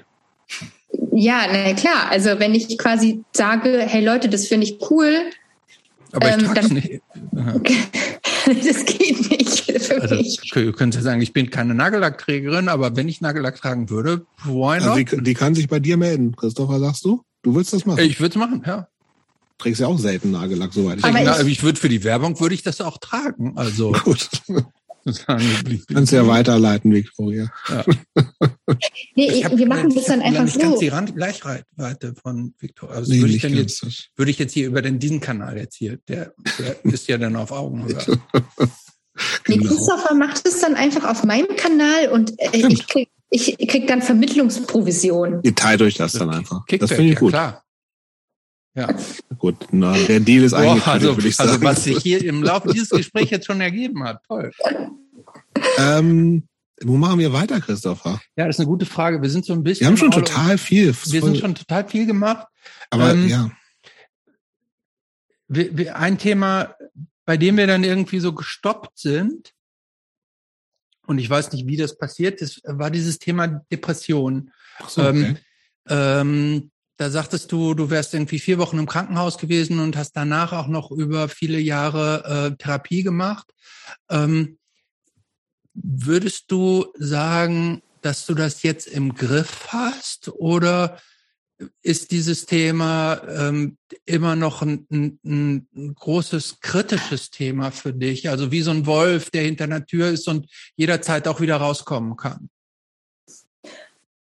Ähm, ja, das, also dadurch, dass es ja auch so diese Veranlagung gibt Mhm. in der Familie, neige ich eher dazu, so als andere Leute. Ich habe mal, ich finde, das war, das hat es sehr eindrücklich beschrieben. Ich habe mal so so ein Filmscreening gemacht. Das war so, ähm, so eine exklusive Filmvorstellung. Das habe hab ich mit so einem Filmkritiker zusammen moderiert. Und das war der Film Mängelexemplar. Also es gibt ja das Buch von Sarah Kuttner, Mängelexemplar, und es geht ja um Depression, um die junge Frau, die, nach, die in Berlin wohnt und die Depression hat und so.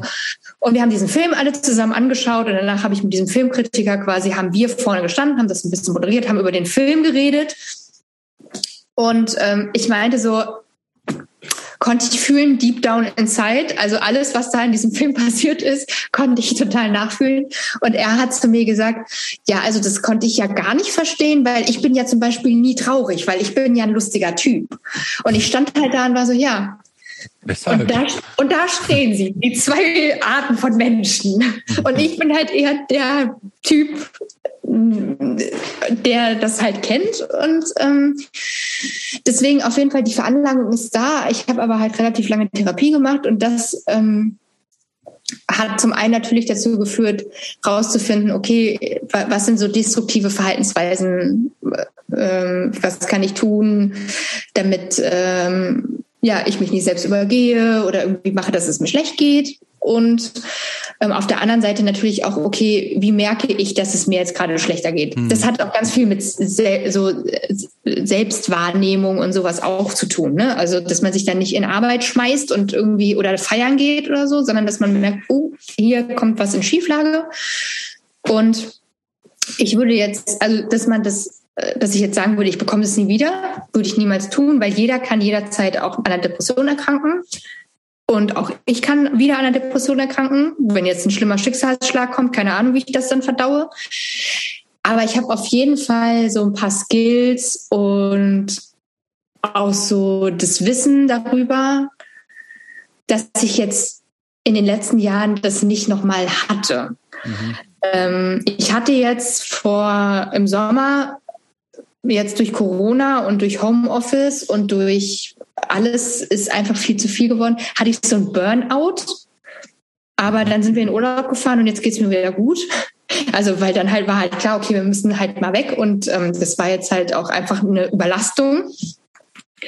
Aber ja, das, ich würde schon sagen, dass ich ähm, da viel mitgenommen habe aus dieser Zeit und ich bin auch sehr dankbar dafür, auch wenn das jetzt irgendwie vielleicht ein bisschen komisch klingt, dass das so gekommen ist, weil ich glaube, das hilft mir in meinem weiteren Leben sehr. Inwiefern? Dass ich halt einfach schon mit Mitte 20 sehr viel über mich selbst lernen musste. Ne? Also, weil so eine Therapie und dieses Ganze macht ja auch nur Sinn, wenn man ehrlich zu sich selber ist ne? und überlegt, okay, was sind auch Eigenschaften an mir, die jetzt vielleicht anderen gegenüber, mir selbst gegenüber nicht so cool sind und ähm, ja, das auch so ehrlich zu mir selbst zu sein und ähm, authentisch zu sein und ja, also so das, das muss ich lernen und ich glaube, also ich merke das auch im Umgang mit anderen Menschen, viele Leute haben Angst vor sich selbst. Also die gehen lieber dann äh, von Donnerstag bis Montag feiern und dann den, den Rest der Woche wird halt abends in der Zeit, wo man mal kurz nachdenken könnte, wird halt Netflix gebinged und wenn man unterwegs ist, hört man einen Podcast, bloß nicht über sich selbst nachdenken. Und da kann ich sagen, das war bei mir bestimmt auch so und das habe ich halt überwunden und das hilft, weil man dann schneller auch mitbekommt, wenn was in Schieflage gerät. Und was machst du dann? Was sind so diese Skills, die du gelernt hast, unter deren Anwendung dem du so ein bisschen gegensteuern kannst? Na, auf jeden Fall Selbstreflexion. Also wirklich, und das ist so dieses, dass man dann eher, also irgendwas backt mich oder irgendwie ich fühle mich schlecht.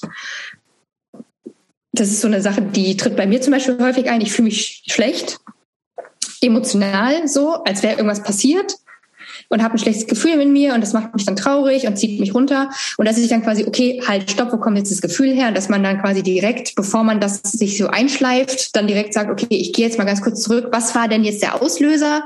Ah, okay, die Frau äh, im Supermarkt an der Kasse hat mich angepöbelt. Das trage ich jetzt mit mir rum. Daraus wurde dann, dass ich jemanden angepöbelt habe. Die Person hat mich so, nee, das ist ja quasi so eine Verkettung von Dingen. Und ähm, so diese Selbstreflexion, ähm, vielleicht auch, was man selber gemacht hat. Äh, ja, und einfach auch dann damit umgehen. Also ich bin großer Freund davon, Sachen anzusprechen. Ich hatte letztens auch die Situation, da hatte ich das Gefühl, ein Kumpel von mir, keine Ahnung, der meidet mich irgendwie und dann rufe ich den an und sage so, hey, ich habe das Gefühl, irgendwie meidest du mich, ist irgendwas, ist alles cool zwischen uns und dann sagt er, ey, sorry, voll den Stress gehabt, hat gar nichts mit dir zu tun. Wir reden kurz offen drüber, Problem erkannt, Problem gebannt. Hm. So. Also auch so Konfrontation und so, ne? Das ist auch ganz wichtig. Oder dass man halt auch sagt, das tut mir jetzt nicht gut und deswegen mache ich das jetzt nicht mehr. Mhm. Du ähm, nach dieser ganzen Geschichte, äh, nachdem du das öffentlich gemacht hast, auch mit dem Buchland und so, äh, engagierst und das mit dem, Sorry, sorry ja? äh, Jobs, aber das, das mit dem Jobs hatten wir, mit dem Buch hatten wir noch gar nicht. Also wir haben immer nur von, von dem Buch gesprochen, aber dass du praktisch deine Depression ja auch in dem Buch verarbeitet hast. Sag vielleicht noch mal gerade, wie es heißt. Meine Freundin die Depression. Hast du nämlich danach das, ähm, das. Genau, es gibt ein Buch, das und das, ich glaube, du hast es so zwei Jahre nach der ganzen äh, Klinikeinlieferung, glaube ich, so öffentlich gemacht und bist jetzt sozusagen auch so Botschafterin der Deutschen Depressionshilfe. Ähm, und ja, also so, so äh, ist ein Riesenthema, total. Und wie gesagt, das hatten wir ja auch schon ein paar, wir haben auch mit einigen Leuten hier schon gesprochen, die selber äh, Depressionserfahrungen haben. Ähm, und das, das Positivste, was ja sozusagen die Entwicklung ist, finde ich, dass es einfach total, dass es überhaupt nicht mehr so ein Tabuthema ist, also viel weniger als es eben noch vor vielen Jahren war. Ähm, ich glaube natürlich sozusagen die, die, äh, und dass es, glaube ich, immer mehr Leuten bewusst ist, okay, das ist jetzt nichts, was, äh, was ich alleine mit mir ausmachen kann, sondern da braucht es einfach professionelle Hilfe. So, wenn ich selbst merke, ey, ist gerade irgendwie ziemliche Schieflage hier. Ich glaube, das ist für, für die Betroffenen, glaube ich, klarer. Ähm, ich würde vielleicht noch auch in dir, weil du ja so ein bisschen dadurch vielleicht ein bisschen professionelleren Status hast als einfach nur Betroffene, also in, in dieser Botschafterinnenfunktion. Ähm, hast du so äh, ein paar handfeste Tipps für Leute, die, wo Freunde, Angehörige irgendwie mit Depressionen zu tun haben? Also was, was können denn, wie können denn Leute unterstützend äh, tätig sein? Gibt es da so ein paar Sachen, wo man sagen kann, okay, das ist nochmal eine gute, gute Angehensweise? Also für, ich sag mal, Angehörige, das kann jetzt Eltern, Kinder, PartnerInnen, Freunde und so sein. Ähm, ist es, also, ist aus also meiner persönlichen Erfahrung und auch so über die letzten Jahre mit der Beschäftigung des Themas ähm, und auch mit vielen Erkrankten und, und, und Profis und so weiter. Ähm, eine Sache, die ich ganz wichtig finde, ist erstmal sich abgrenzen können. Also, und das sage ich auch immer ganz vorne, weil es nicht selten passiert, dass Menschen, die zum Beispiel mit einem depressiven Partner oder Partnerin zusammen sind, früher oder später selber an einer Depression erkranken. Weil man kann das auch an, also ne, das kann einen selber krank machen. Ich finde, das ist total wichtig, dass man das auch erwähnt. Es gibt Selbsthilfegruppen für Angehörige. Ähm, es gibt spezielle Hilfeseiten. Es gibt auch ähm, so, Hotlines für Angehörige. Also man kann sich auch als angehörige Person Hilfe suchen, professionelle Hilfe, weil man ist ja jetzt auch kein, kein ähm, ausgebildeter Therapeut oder Therapeutin, äh, Arzt, was auch immer. Also das muss man auch gar nicht sein und das muss man auch nicht leisten. Und das ist das nächste. Man muss die kranke Person nicht heilen. Also das ist nicht der Job. Ich finde, das ist auch ganz wichtig, dass man quasi diese, äh, die, diesen Gedanken von sich wegnimmt und, und jetzt denkt, okay, ich muss jetzt irgendwas machen, dass es der Person besser geht. Das ist nicht der Job und das kann man auch nicht leisten, weil es ist eine schwerwiegende Krankheit und man kann auch nicht durch Handling Krebs heilen und man kann auch nicht durch gut zusprechen äh, Depression heilen. Was ich total wichtig finde, ist, ähm, und das habe ich damals auch einfach als sehr hilfreich empfohlen, äh, empfunden, und das empfehle ich auch immer, dass man die, dass man sich nicht aufdrängt ähm, und dass man Hilfe anbietet. Also ich benutze immer so metaphorisch die offene Tür, dass man sagt, hey, meine Tür steht dir immer offen, du kannst jederzeit reinkommen, ich bin hier, aber du musst auch nicht und du musst auch vor allem nicht jetzt. So, komm einfach, wenn es für dich gut ist, weil viele Leute, die krank sind, kommen früher oder später von sich oder haben einen Moment, wo sie sagen, okay, jetzt, weil ne, die Depression verläuft ja auch in so und wenn man weiß, okay, jetzt kann ich meine beste Freundin anrufen, jetzt kann ich meine Mutter anrufen, jetzt kann ich zu meinem Freund rübergehen und kann sagen, oh, ich muss jetzt mal kurz rauslassen oder ich brauche Hilfe, hilf mir. Ähm, das ist total wichtig. Und dann natürlich auch den Schritt zu gehen und zu sagen, okay, du brauchst Hilfe, wir suchen dir Hilfe. Ich mach mit und ich rufe mit an und ich suche mit und ich komme mit, wenn es für dich gewünscht ist. Ne? Es gibt auch Leute, die wollen das nicht, aber wenn du willst, komme ich auch gerne mit. Und ähm, das finde ich ist auch noch ganz wichtig. Immer empathisch, immer einfühlsam sein, keinen Druck ausüben, äh, nicht beleidigt sein, wenn Leute keine Hilfe annehmen wollen. Also dass man das dann irgendwie persönlich nimmt. Das sind eigentlich so die Dinge, die ich da so raten kann. Ich kann zum Beispiel sagen, ich hatte mal eine Freundin, die war ähm, die war auch depressiv. Ähm, da war ich zum Teil sehr hilflos im Umgang mit, weil ähm, bei der kam das, ich, ich würde das fast beschreiben wie so schubweise. Ähm, die hatte dann dann auch so von heute auf morgen so depressive Momente und das war wie, als wenn eine Käseglocke über die so gestülpt war. Und die war dann auch total, war nicht ähm, kommunikationsbereit, musste im Grunde lethargisch lag in, im, so im Bett, musste es dunkel haben und so und das musste dann auch irgendwie so ausgesessen werden, bis sich das dann wieder so löste. Ähm, ich fand es nicht einfach im Umgang damit, weil man in der Tat, man denkt irgendwie, man will irgendwie helfen, aber ähm, äh, gerade in den schwierigsten Momenten gibt es manchmal dann auch nicht um nichts, wenn der andere es dazu auch nicht bereit ist. So, also ich habe das als sehr schwierig empfunden. Ist es auch. Also ich, ich, kann, ich kenne das auch von der anderen Seite und ich kenne auch die Verzweiflung, die man dabei verspürt mhm. und Hilflosigkeit. Ich denke einfach, dass man sich abgrenzen muss, insofern, dass man immer wieder sich sagt, man kann es nicht ändern. Man muss selber quasi auch seinen Weg weitergehen. Und wenn die andere Person, also ne, in dem Fall dann die, die Freundin jetzt drei Tage im dunklen Zimmer liegt oder eine Woche oder zwei, und wir das alle wissen und das vielleicht auch nicht lebensbedrohlich ist. Ne? Also es gibt ja auch, es gibt ja auch unterschiedliche Ausformungen. Ja, es gibt ja, gibt ja auch so Leute, die sind so bisschen so, dass sie immer wieder so Phasen haben und sagen, ey, dann ne, lasst mich einfach alle in Ruhe, ich bin dann einfach mal drei Wochen weg. Dann, dann kann man die ja auch lassen. So. Mhm. Also wenn das für die okay ist. Ne? Wenn die dann aber in den hellen Momenten sagen, ey, eigentlich habe ich da keinen Bock drauf und kannst du mir helfen, ähm, ja, und das ist auch noch so eine wichtige Sache, auch für Leute, die erkrankt sind, weil man hat eben diese hellen Momente, dass man da auch einfach so Regeln formuliert, ne? dass man sagt, lass mich in Ruhe oder hilf mir oder Mhm. Koch mir Essen, weil ich kann es nicht selber oder so, keine Ahnung. Okay. Ähm, wird zum letzten Block kommen. Mhm.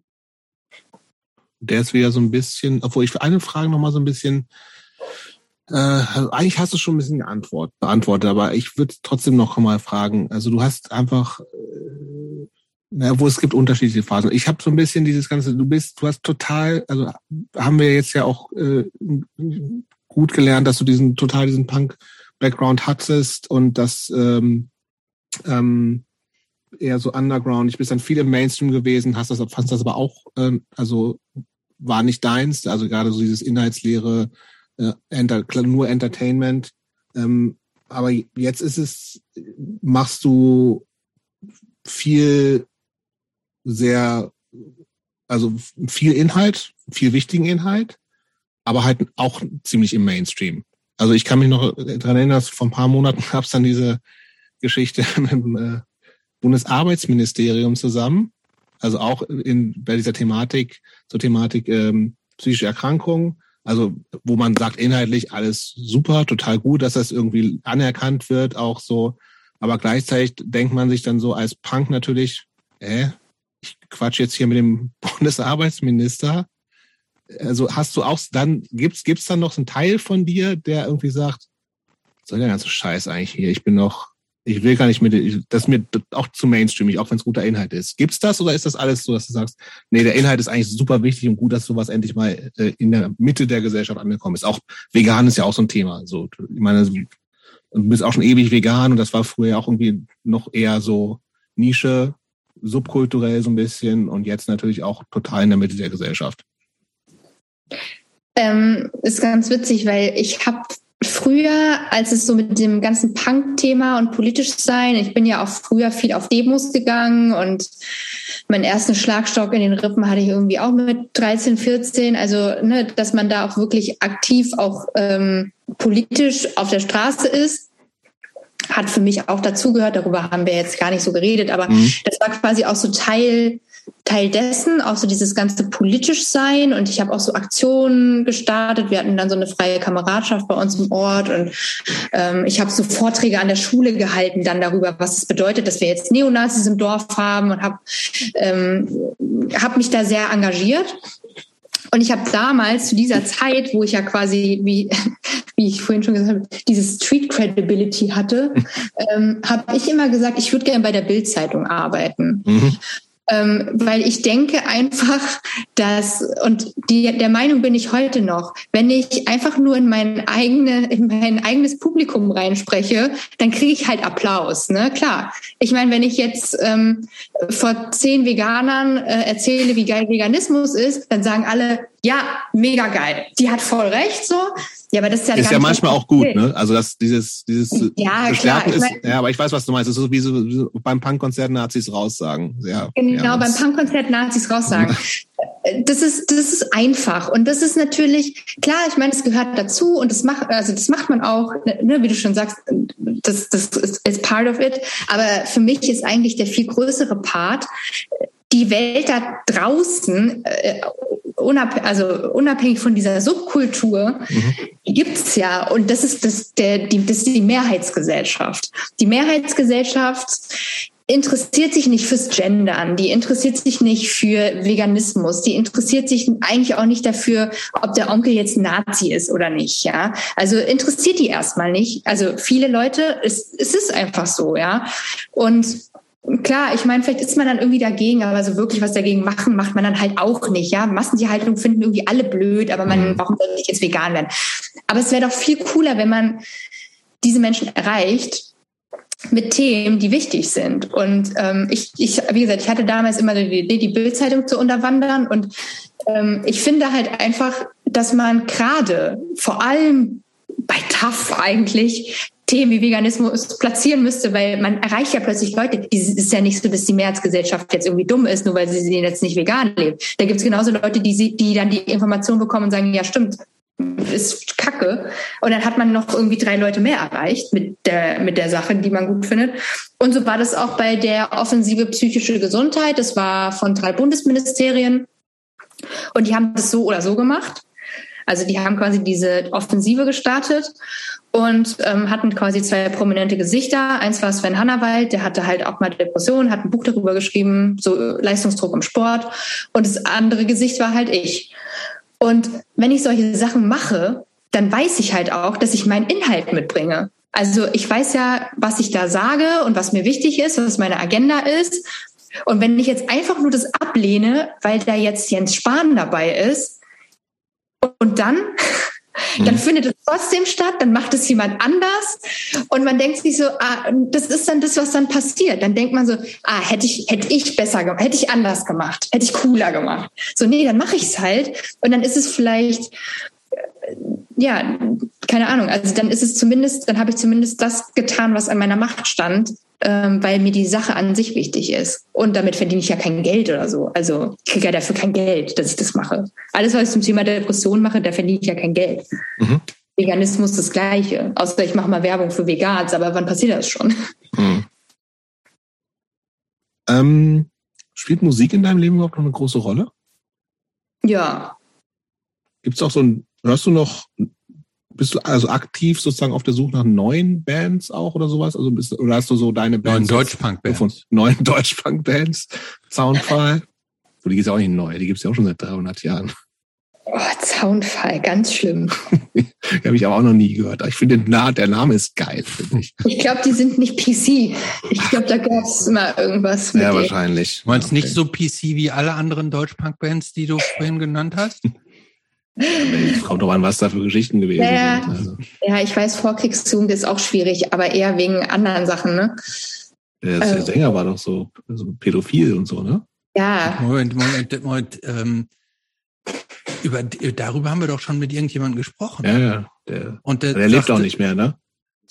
Der, hat in Thailand gewohnt. Der hat in Thailand oder so, gelebt, ne? aber da gab es doch irgendeine Story zu, wo jemand gesagt hat, so das weiß ich nicht. So ganz stimmt es ich glaub, nicht, so ich wie glaube, das stimmt. transportiert wird. I don't know. Will ich keine Gerüchte nicht. Haben wir, ich glaube, aber, haben wir, Jobs, haben wir nicht mit irgendjemandem gesprochen, der sagte, nee, nee, da gibt's mehr zu? Das weiß ich nicht. Hm, egal. Müsst ihr nochmal alle eure Folgen anhören. Nochmal alle durchhören. Oh Gott bewahre, ey. ähm, ja, neue Bands. Ähm.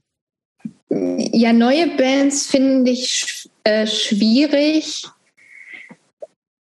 und eigentlich auch nicht. Also es ist ja so, dass es, es gab ja dann witzig, also ich höre total gerne so Deutschpunk, also heute, der so aus den Ende der 70er, Anfang der 80er Jahren entsprungen ist oder aus dieser Zeit ist.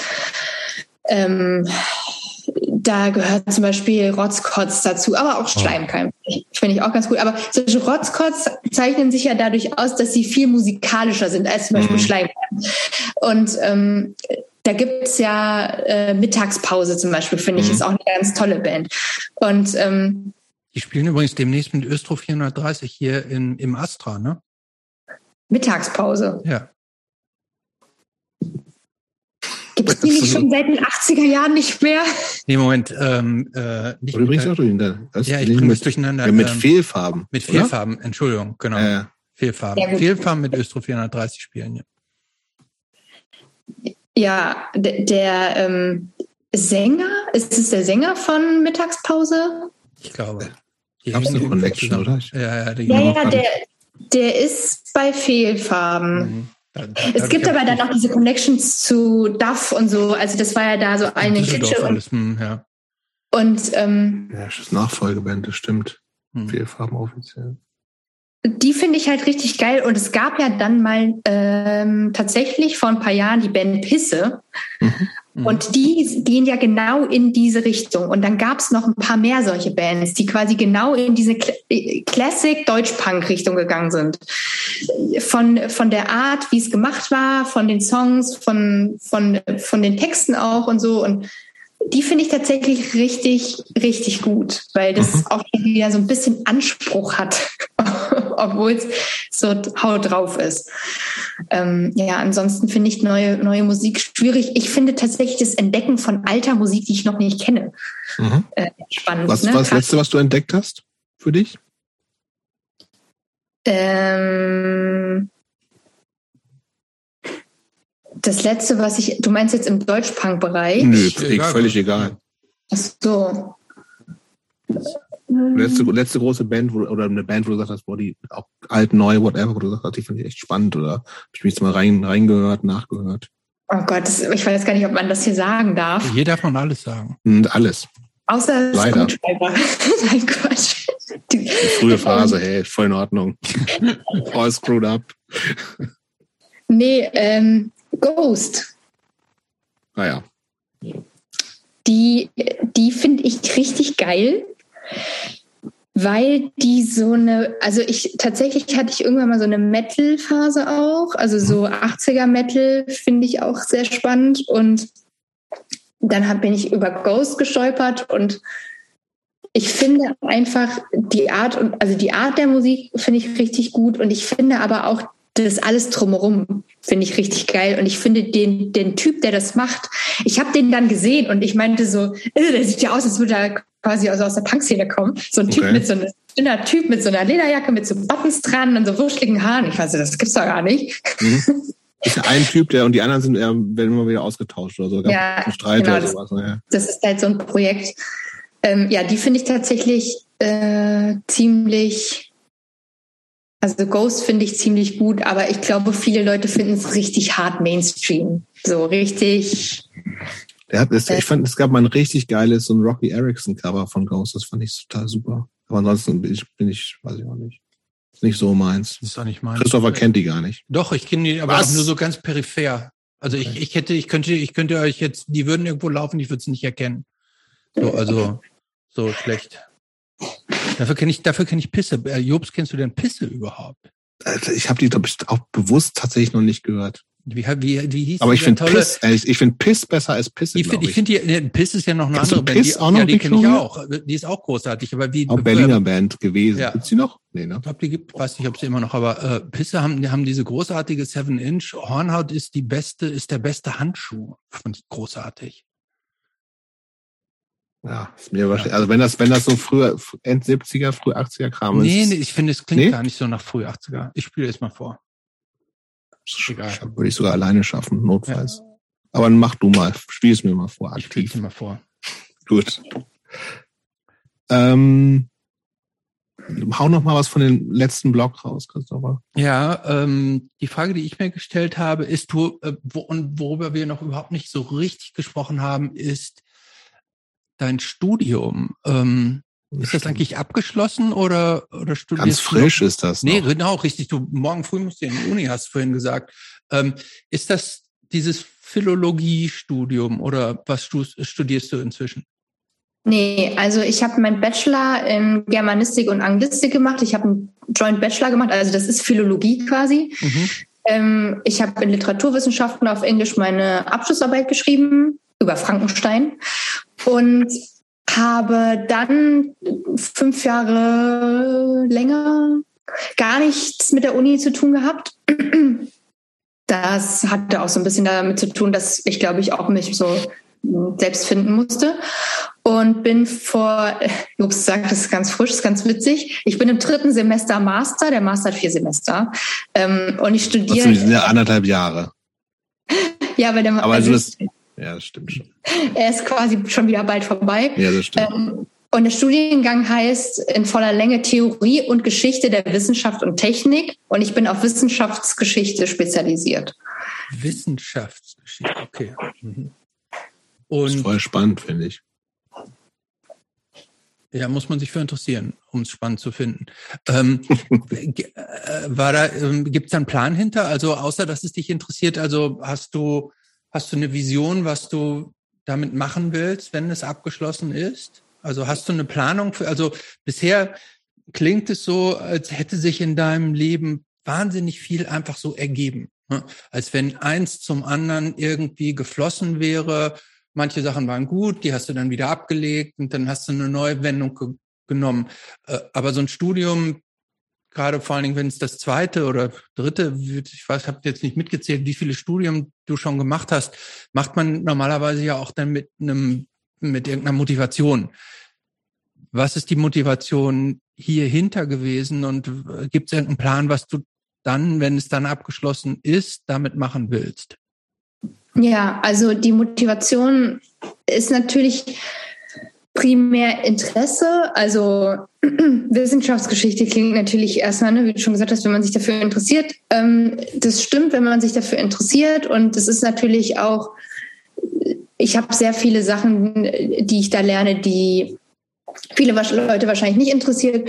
Aber gerade die Corona-Pandemie hat nochmal gezeigt, dass ähm, Wissenschaftsgeschichte sehr sehr spannend sein kann, auch für die aktuelle Forschung. Das ist zum Beispiel auch so eine Sache, oder für, die, für, für unsere Gesellschaft aktuell, das ist so eine Sache, die wir sehr häufig auch besprechen, ähm, weil wir uns natürlich auch, also die Wissenschaftsgeschichte bedeutet auch Medizingeschichte. Es gibt zwar nochmal diese extra Unterteilung Medizingeschichte, aber es ist relativ viel auch Medizingeschichte Geschichte von wissenschaftlichen Errungenschaften, aber auch wissenschaftlichem Arbeiten, wissenschaftlichem Denken, äh, wissenschaftlichem Handeln und so weiter. Und Wissenschaft spielt in unserer Gesellschaft ja äh, eine sehr große Rolle, ähm, sei es jetzt einfach die Technologien, äh, von denen wir nutznießen, aber auch ähm, wissenschaftliche Erkenntnisse im medizinischen Bereich äh, und so weiter sind ja ein, einfach absolut wichtig, gerade wenn dann mal so eine Pandemie um die Ecke kommt und wir A wissen wollen, wo kommt diese Pandemie überhaupt her und B wissen wollen, wie kriegen wir wieder im Griff. Und ähm, das sind so Dinge, mit denen wir uns ja schon auch beschäftigen und es gibt eine Sache, die mich ganz besonders interessiert und das ist auch der Grund, warum ich dieses Studium angefangen habe und das sind Tierversuche. Also ich habe in meiner Bachelorarbeit ähm, über Frankenstein geschrieben, aber eher in Bezug auf die Kritik von Mary Shelley, also das ist die Autorin von Frankenstein, ähm, an äh, Tierversuchen oder an genau, also an dem Zeitgeist, äh, der vorherrschte mit dem äh, mit diesem ähm, Forschungsdrang, Aufklärergeist und so, ne, dass man dann irgendwie alles entdecken und erforschen wollte und dann halt angefangen hat, auch ähm, Tierversuche in einem größeren Stil zu legitimieren. Und wir machen das ja heute noch. Also wir, wir machen ja einfach ganz selbstverständlich Tierversuche, obwohl äh, es zum einen den meisten Leuten widerstrebt. Ähm, ich mache gerade einen Kurs in Bioethik zusammen mit Biotechnologen. Es widerstrebt tatsächlich sogar den Leuten, die es machen müssen. Zitat, die erste Maus ist die schlimmste. Also es gibt Leute, die müssen es machen. Und ähm, ich beschäftige mich wissenschaftlich jetzt mit diesem Thema und möchte darüber auch promovieren, weil ich gerne meinen Teil dazu beitragen möchte, dass wir dieses System hinterfragen. Und das ist halt so mein, mein Drive, mein, mein Grund, warum ich das mache. Ähm, aber Christopher ist so, hä? Nee, nee, nee, ich, ich versuche das jetzt nur richtig ähm, einzuordnen, ähm, weil du sagst, du willst danach auch zu dem Thema promovieren. Also wäre praktisch also auch so eine wissenschaftliche Karriere an einer Hochschule als Dozentin dann eine Vision von dir, was daraus werden könnte? Oder ist das praktisch für dich ein, ein Know-how, das du dir aneignest, um es dann auf deinen anderen Kanälen über deine anderen Aktivitäten einbringen zu können? Ja, also ich äh, das ist es, was ich so, ich würde mal in den letzten eineinhalb Jahren gemerkt habe, jetzt auch durch das Studium vor allem. Ich fühle, und ne, da, darüber haben wir auch schon geredet, in dieser klassischen Medienwelt fühle ich mich nicht zu Hause, weil das ist mir alles ein bisschen nicht so mein Ding. So. In der Wissenschaftswelt, also bedeutet jetzt zum Beispiel an der Uni zu arbeiten, ähm, auf eine Professur hin und äh, ganz klassisch dort da vielleicht irgendwie den ganzen Tag in meinem Büro zu sitzen und vielleicht eine Arbeitsgruppe zu führen oder ein Projekt zu haben, ist auch nicht das, was ich will, weil da bin ich nicht gut genug in Form von, da bin ich nicht zu sehr ich mache gerne auch andere Sachen. Ich finde zum Beispiel total interessant, Vorträge zu halten, aber vielleicht auch vor Leuten, die noch nie von dem Thema gehört haben. Und das ist vielleicht auch ein bisschen, also wenn man Vorträge an der Uni hört, dann sind die meistens jetzt nicht so spannend und vielleicht auch nicht so optisch schön aufgemacht und so. Und es gibt halt dieses Feld der Wissenschaftskommunikation. Wir haben letztens auch so äh, ein Symposium dazu gemacht, äh, Kommilitoninnen und ich. Und da habe ich halt gemerkt, dass das so, das ist so eine, das ist eine Nische, die total wichtig ist, hat vor allem die Corona-Pandemie gezeigt. Die Medien sind absolut überfordert mit dem Abbilden von wissenschaftlichen Inhalten. Mhm. Das sieht man daran, dass ähm, äh, Inhalte also wenn sie falsch wiedergegeben werden, absolut verhängnisvolle Folgen haben kann für die Kredibilität von Medien per se oder auch von WissenschaftlerInnen. WissenschaftlerInnen gehen super selten und äußerst ungern in die Medien. Heißt, das sind nicht diejenigen, die sich, außer so ein Drosten, aber eher inzwischen ja auch ungern, die sich hinstellen und jetzt mal äh, den normalen Leuten, die sich mit dem erklären, Fach, was worum es eigentlich geht, so, ne? nicht ja. auskennen, jetzt mal kurz erklären, was da jetzt abgeht. Und ich finde quasi so diese, diese, diese Funktion dazwischen, dadurch, dass ich die eine Welt kenne und die andere Welt, das ist eigentlich das, wo ich gerne hinwollen würde. So ein bisschen ja immer klassischer Wissenschaftsjournalismus eigentlich auch so ein bisschen, ne? Ja, genau. Also Wissenschaftsjournalismus. Oder gibt es da, da noch Unterschiede? Wissenschaftsjournalismus beschränkt sich jetzt natürlich auf journalistische Inhalte okay, und wenn ja, man jetzt halt andere Sachen machen möchte, dann ist es halt Wissenschaftskommunikation. Okay. Hast du eigentlich eine Erklärung dafür, warum gerade so in den letzten Jahren die Autorität von Wissenschaft teilweise verloren gegangen ist? Also wie, wie, also ich sehe dieses Ganze mit Klimawandel mhm. und auch mit Corona und sowas. Also wenn ich jetzt zurückdenke, also ich, ich sage jetzt mal so vor 15 Jahren habe ich das zumindest nicht wahrgenommen. Vielleicht ist es, nimmt man heutzutage mehr wahr, aber nach meiner damaligen Wahrnehmung wurde die Wissenschaft früher nicht so stark das stimmt. Mhm. praktisch ignoriert oder äh, nicht ernst genommen wie heute. Ähm, das ist jetzt so meine, meine laienhafte Wahrnehmung der Dinge. Also wir haben in Amerika haben wir einen Präsidenten gehabt, irgendwie, der sich der Wissenschaft widerstrebt, irgendwie widersetzt hat ähm, und so weiter und so. Diese ganzen, diese ganzen Bewegungen, die wir heute haben, die ähm, die die, die Wissenschaft nicht mehr als Autorität anerkennen.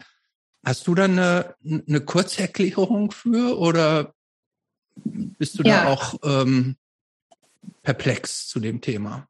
Nee, also das hat verschiedene Gründe. Ähm, zum einen fällt uns das jetzt natürlich mehr auf, weil wir es unmittelbarer auch mitbekommen.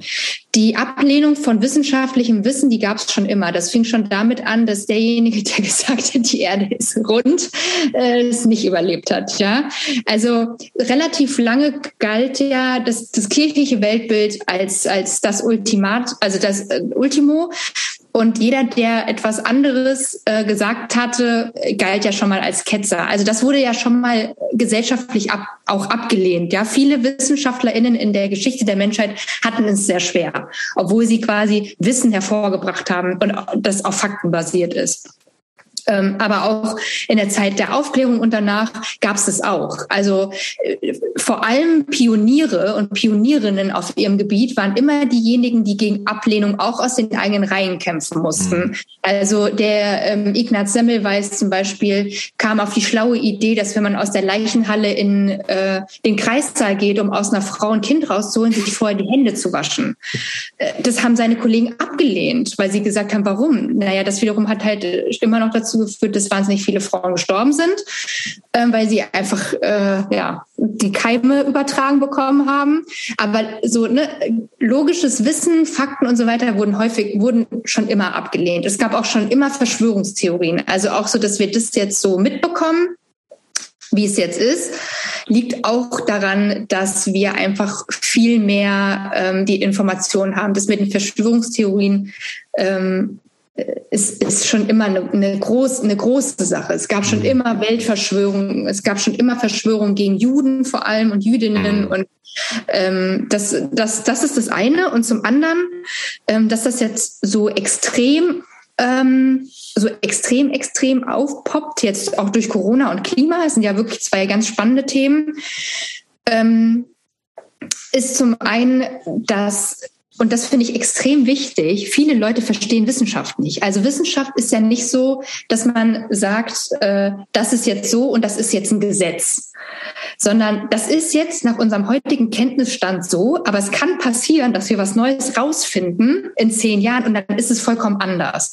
Mhm. Und viele Leute denken dann, zum Beispiel bei Corona war das jetzt ganz häufig so, weil das war ja auch ein Prozess, auch für die mhm. WissenschaftlerInnen, denken dann, sobald es eine neue Erkenntnis gibt, dass sie uns Scheiße erzählen, mhm. dass sie ja selber nichts so wissen. Unsicherheit, ne? Also mhm. Leute wollen Klarheit und das muss doch dann. Genau. Das ist, glaube ich, auch dieser Fehler und das ist genau dieser Punkt in puncto Wissenschaftskommunikation, ne? dass halt Leute, dass vielleicht auch die Wissenschaft, ich habe das neulich gerade mal irgendwo als These gehört und fand das auch erstmal nachvollziehbar, dass auch Wissenschaft lange eben gesagt hat, ja, es ist so. Ne? Also einfach so mit, mit absoluten Wahrheiten kommuniziert hat und das lange Zeit relativ gut funktioniert hat und das natürlich Quatsch ist. Also es gibt keine absolute Wahrheit. Weil eben genau das relevant ist, was du gerade gesagt hast. Also nach dem jetzigen Stand der Dinge. Und wenn wir morgen was Neues rausfinden, was irgendwie dann faktenbasiert und wir das alles geprüft haben, dann ist das halt die neue gerade herrschende Wahrheit. Und ich glaube auch das, deswegen finde ich gerade total wichtig, dass, äh, also, dass das natürlich diese Ehrlichkeit ist, die es braucht, ne? Und dass, dass Leute auch lernen müssen, eben, dass es keine absoluten Wahrheiten gibt, sondern nur eben gerade den aktuellen Stand der Wissenschaft. Und der ist mit Fakten basiert und äh, ich glaube auch, dass, dass, dass das total zu Irritationen geführt hat, dass Leute eben sagen, hey, wieso, gestern hast du noch das erzählt oder letztes Jahr, jetzt glaube ich gar nichts mehr. So, mhm. und dann, klar wird es durch diesen ja. Internet-Scheiß größer, so, ne? aber ich habe dich mhm. unterbrochen, sorry. Nee, aber das ist auf jeden Fall ein ganz wichtiger Punkt. Wichtig dabei finde ich aber auch zu, zu erwähnen, dass ähm, also Wissen, Wissenschaft ist quasi kein Gesetz. Also das ist nicht, steht nicht fest, es ist genauso wie Sprache. Ähm, es kann sich verändern, Wissen kann sich verändern, Sprache, Sprache kann sich zum Beispiel verändern. Viele Leute, die jetzt gegen das Gendern sind, sind ja auch so, ja, Sprache ähm, ist, ist ja kein, also sorry, aber das ist ja auch. ja hat sich auch verändert. Keiner spricht mehr Mittelhochdeutsch. Ähm, genauso glauben wir nicht mehr daran, dass die Erde eine Scheibe ist. Das hat man auch ganz lange geglaubt. Es gibt zwar noch Leute, die das glauben, aber ähm, ich finde, es ist wichtig, auch äh, vielleicht mehr noch Kindern auch in der Schule vielleicht beizubringen, wie Wissenschaft funktioniert. Und Wissenschaft ist keine Meinung. Also Wissenschaft beruht ja auch auf Tatsachen und auf Fakten und auf Messbarem. Und nur weil sich das quasi auch verändern kann, bedeutet es nicht, dass es Interpretationssache ist. Ne? Also das finde ich auch ganz wichtig, noch mal ganz kurz an der Stelle zu erwähnen. Man kann Zweifel an der Wissenschaft haben und man muss auch wissenschaftskritisch sein, aber das bedeutet nicht, dass ich jetzt anfange zu sagen, es gibt alternative Wahrheiten oder alternative Fakten, weil es gibt keine alternativen Fakten. Ja? Mhm. Also wenn ich quasi etwas messen kann und das ist quasi der neueste Stand, dann ist, dann muss man vielleicht auch ja, denjenigen Glauben äh, schenken, die sich im Kollektiv auch, ähm, sind ja häufig nicht nur Einzelpersonen, die jetzt irgendwie sagen, das ist jetzt so, sondern das sind ja viele auf der ganzen Welt, die dann sagen, das ist jetzt so. Ähm, ja, aber das ist nochmal ein anderes Thema. Ich glaube einfach, dass das schon immer so war. Macht Sinn. Äh, bevor wir zur letzten Frage kommen, äh, Victoria, gibt es irgendetwas, wo du von dir selber sagen würdest, das würde ich in meinem Leben nochmal gerne erreichen oder machen wollen, was du noch nicht gemacht hast oder was du noch nicht erreicht hast? Also gibt mm. es, gibt es identifizierte Sehnsüchte, Pläne, Wünsche, die, die du gerne noch realisieren würdest, bevor du auscheckst? Ja, ich hätte gern irgendwann noch mal so eine Art Lebenshof in kleinen. Also ich muss jetzt nicht so einen riesen Lebenshof betreuen, aber die Möglichkeit, ähm, dadurch, dass ich auch viele Leute kenne, die so Tierbefreiung machen und so, und wenn dann mal wieder jemand äh, 20 Hühner irgendwo rausgeholt hat und fragt, wo kann er, wo kann, kann man die unterbringen, dass ich sagen kann, hier könnt man zehn vorbeibringen, wir haben Platz und Bock. Das wäre noch sowas, das würde ich gerne noch mal ähm, erleben in meinem Leben oder machen oder ja. Das, das klingt jetzt nicht so utopisch, oder? Oder ist, ist das Nö. so? Nö, das, das ist der Plan auch. Das ist doch, ach so. Also ein Plan, an dem du auch richtig schon dran arbeitest und wo, wo es schon, okay. Oh, das ist doch schön. Letzte Frage? Ja. Letzte Frage. Also, das ist eine Standardfrage, die heißt, also es ist nicht immer mit Victoria, aber diesmal ist mit Victoria. Was würde die 15-jährige Victoria von der Victoria heute denken? Spießer.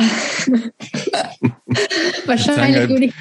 Wann hast du das letzte Mal eine halbe Flasche Whisky getrunken? ich würde wahrscheinlich denken so, oh wow, okay. Ja, richtig harte Spießerin. Okay. Und dann vielleicht, vielleicht nee, doch noch. Das glaube ich jetzt nicht. Würde ich das wirklich denken, wenn ihr jetzt alle Facetten deines Aktivismus, deines Tun und Handeln kennen würdest, dann wäre das das Urteil? Spießerin? Nee, Come aber on. so, so vom, vom, ich sag mal, vom Aktivitätengrad, äh, also nicht mehr ausgehen und vom, vom optischen und so, würde ich, hätte ich wahrscheinlich schon über mich selber gedacht, oder würde ich über mich selber Spießerin denken. Wenn man jetzt natürlich alles mit ähm, einbezieht, ja, würde ich wahrscheinlich denken, dass es erstrebenswert ist, dass man sich auch im höheren Alter, sag ich mal, oder auch im weiterführenden Leben mit Themen beschäftigt und nicht irgendwann quasi das aufgibt. Ich finde, das ist auch so eine Sache, die ich ähm, an anderen Leuten total schätze.